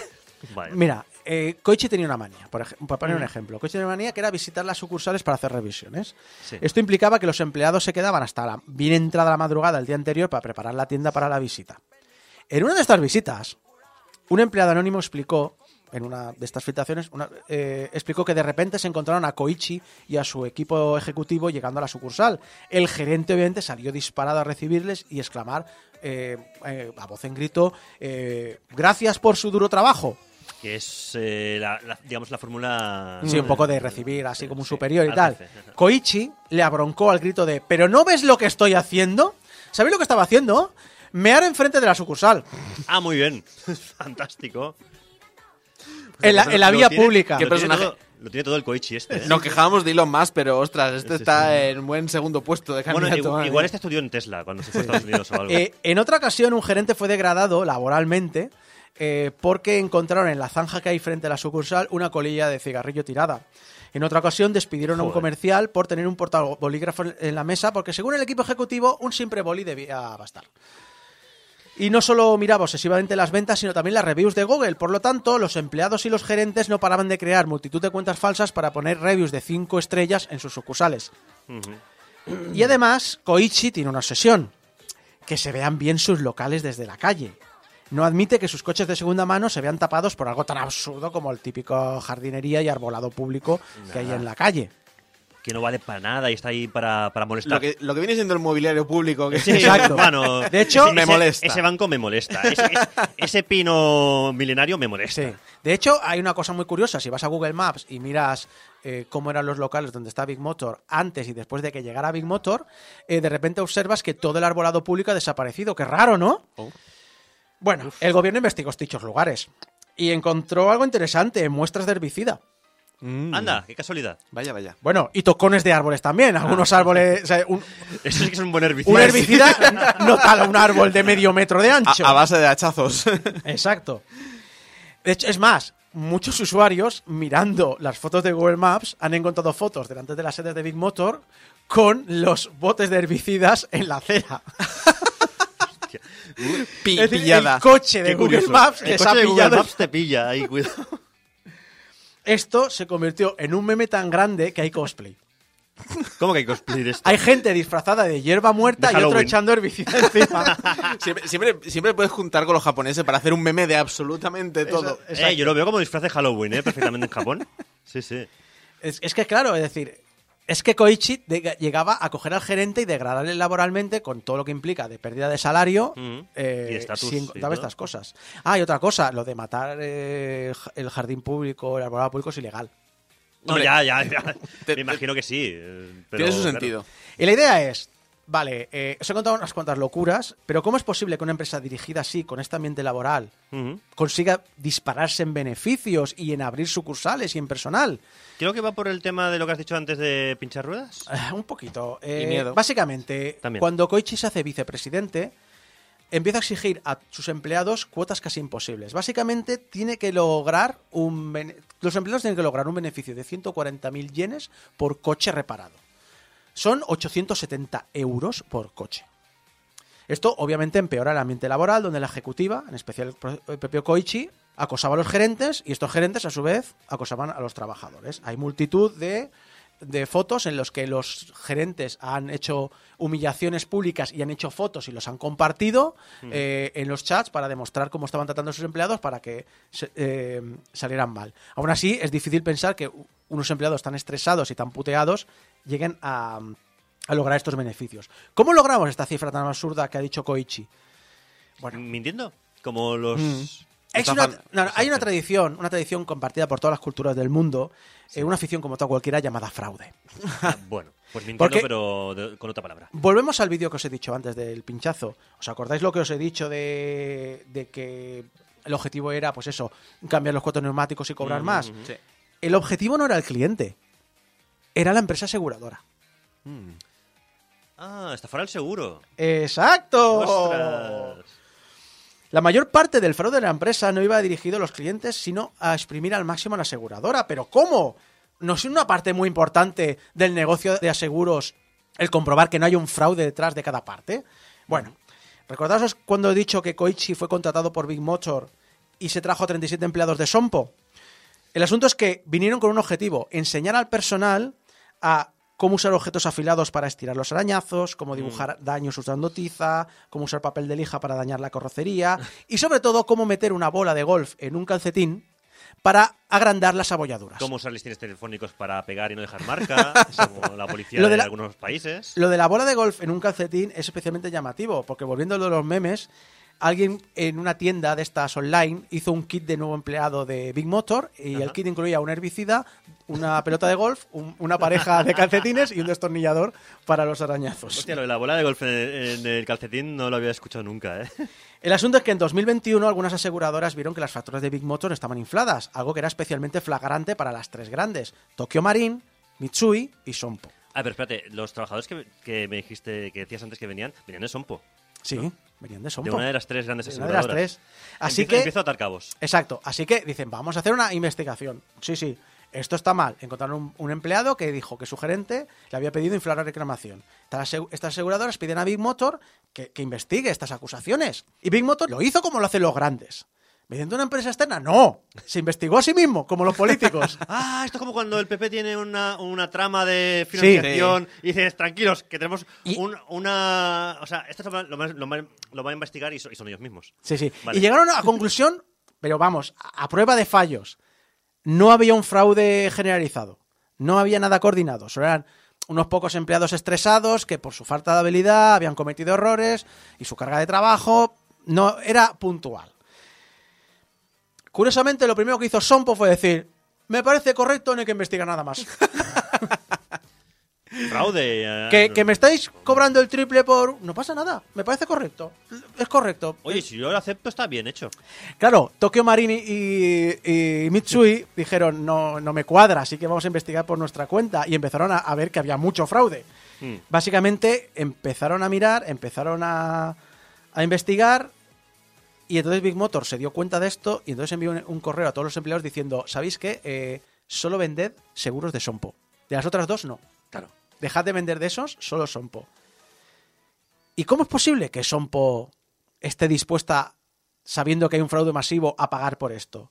Bueno, un confidente dijo que Big Motor y Sompo tenían un trato. Sompo no discutiría las facturas infladas y a cambio Big Motor promovería vender seguros de Sompo sobre los de la competencia. Y además, recordad una cosa, al final es el cliente al que le suben la cuota. Por lo tanto, es el cliente al final quien paga la, la broma. Como siempre, al final, el consumidor es el que, Exacto. el que paga. Se calculó eh, de una selección elegida al azar de más de 2.000 reclamaciones al seguro que más del 40% eran fraudulentas. Esta proporción indica que Big Motor ganó 10.000 millones de yenes tan solo en fraude al seguro en 5 años, que son unos 62 millones de euros. Joder. Una encuesta realizada por la empresa externa encontró que el 60% de los trabajadores confesaron que sus superiores les obligaron a dañar más los coches para reclamar mayores daños a la aseguradora. Y tras saberse el escándalo, ¿qué ocurrió? ¿Qué, qué pidió la ejecutiva a sus empleados? Que borrase el line. Claro, claro. Es, es el equivalente a vamos a quemar las pruebas. Exacto, borras las pruebas, borras las pruebas, quitadlo todo. No, aquí no ha pasado nada. En julio de este año, cuando se destapó el escándalo, el presidente Hiroyuki hizo una rueda de prensa diciendo que no sabía el alcance de lo que estaba ocurriendo, que tanto él como su hijo dimitían de la empresa y que lo hecho con las bolas de golf para agrandar las abolladuras era un sacrilegio para los fans de golf de todo el mundo. De la salida por la tangente que no falte. En plan de, eh, ¿en serio? Pero este, este- este es el padre. Este es el padre. Lo del fraude ¿Y tal, ya sí eso, pero el golf no me lo toques. Hombre, eso ya es... Los fans de los coches que os den por culo. Pero, tal. Pero los del golf, tío, está feo. Exacto. Pero de feo, golf, eh. de, Mario Golf. eh. Padre e hijo dimitidos. Ahora, el hijo ha dicho... Ni ha hablado ni se le espera. O sea, el hijo que es el que la lía con el giro de 180 grados. Ni ha hablado con la prensa, ni se ha disculpado, ni nada. O sea, el prepotente este se va de rositas al límite y ya está. Pocas guillotinas hay en Japón, ¿eh? El padre es el que ha cargado con toda la culpa. Ya. Pero resulta sospechoso pensar que de repente dices, tu empresa se ha cuadruplicado en, yo qué sé, cinco años.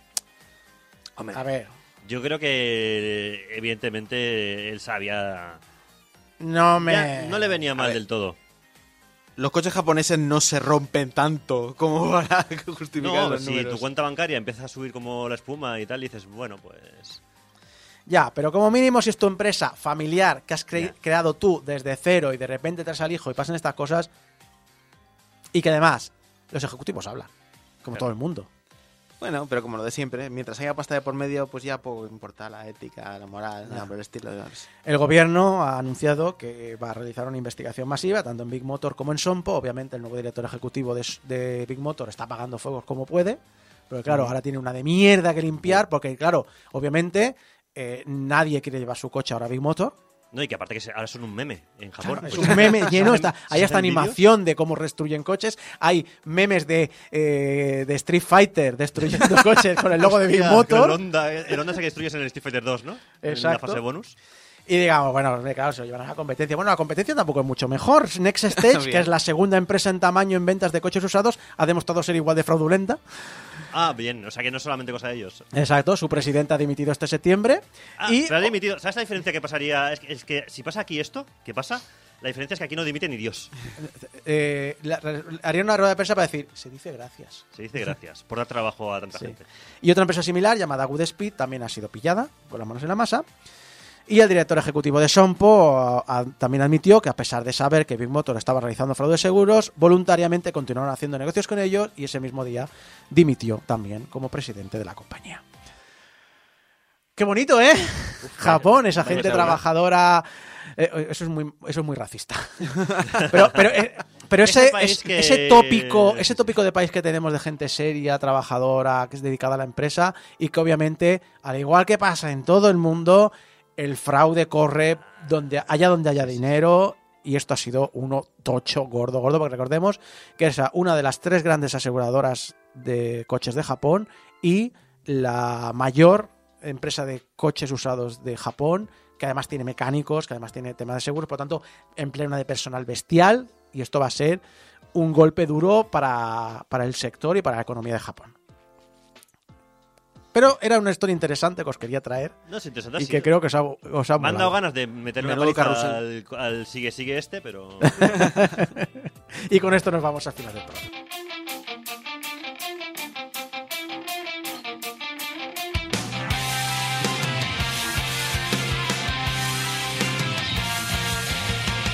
Muchas gracias a todos los que me habéis acompañado durante este programa. Jeco, Fran y se ve ustedes Isaac, Viana. Muchas gracias Saludo por al público acompañarnos. también. El público que nos ha estado en que se ha directo. ta- dormido ya en la silla. el público. Ah, bueno, también. Ah, no, aquí, vivo. tenemos aquí Se eh, audiencia en directo, pero también a toda la gente que ha estado en el directo de YouTube, gente que estaba a las 3, ahora deben ser las 5 de la mañana en México y las 7, eh, no, Un sa- y las 8 en Argentina. En Argentina. Un saludo a la persona que era a las 6 de la mañana en Argentina con los Sí, No, no, y, a- y las 3 en México. Gracias en México. Eh, y ta- también a todo el resto de gente que estáis en el chat de YouTube, a ver cuántos quedáis, porque algunos queda Firo, dice aquí. Pues y de hecho- Ceyor. Tenemos, tenemos más eh, oyentes ahora mismo simultáneos que cuando hemos empezado, justo cuando, ahora que nos vamos. Ahora que nos vamos. Porque ahora José cine, claro. no dicho, ahora empieza lo bueno. Ahora viene el octavo Y pasajero, pues. ahora José, José dice 5 AM en México. Un saludo y buen fin de semana.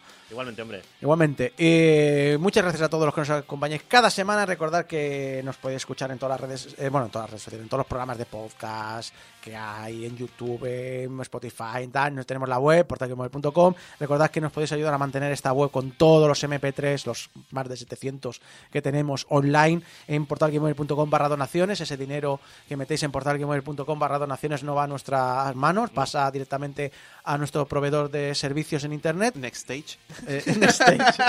Ah, sí, sí, a Big Mota.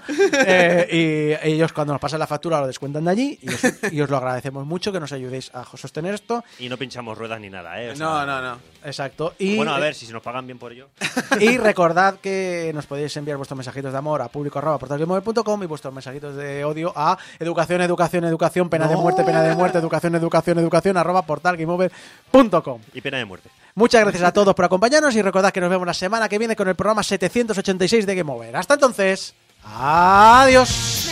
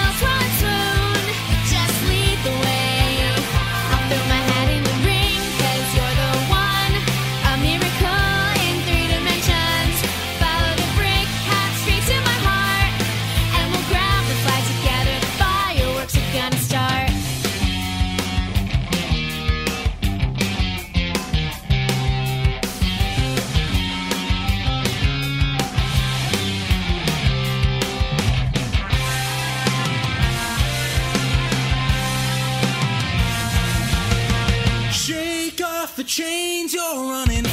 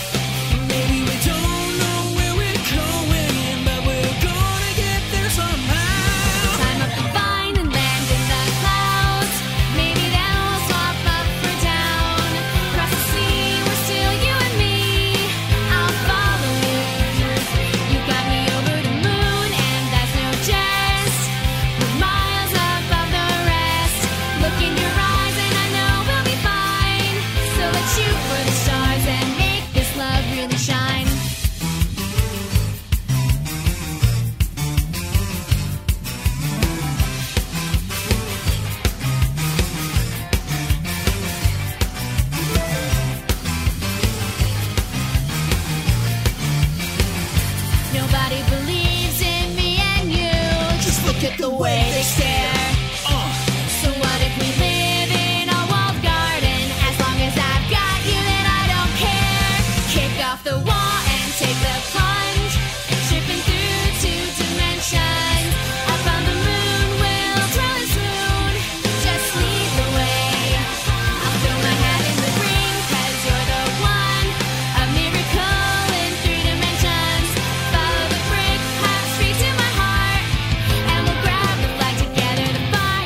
Gonna start.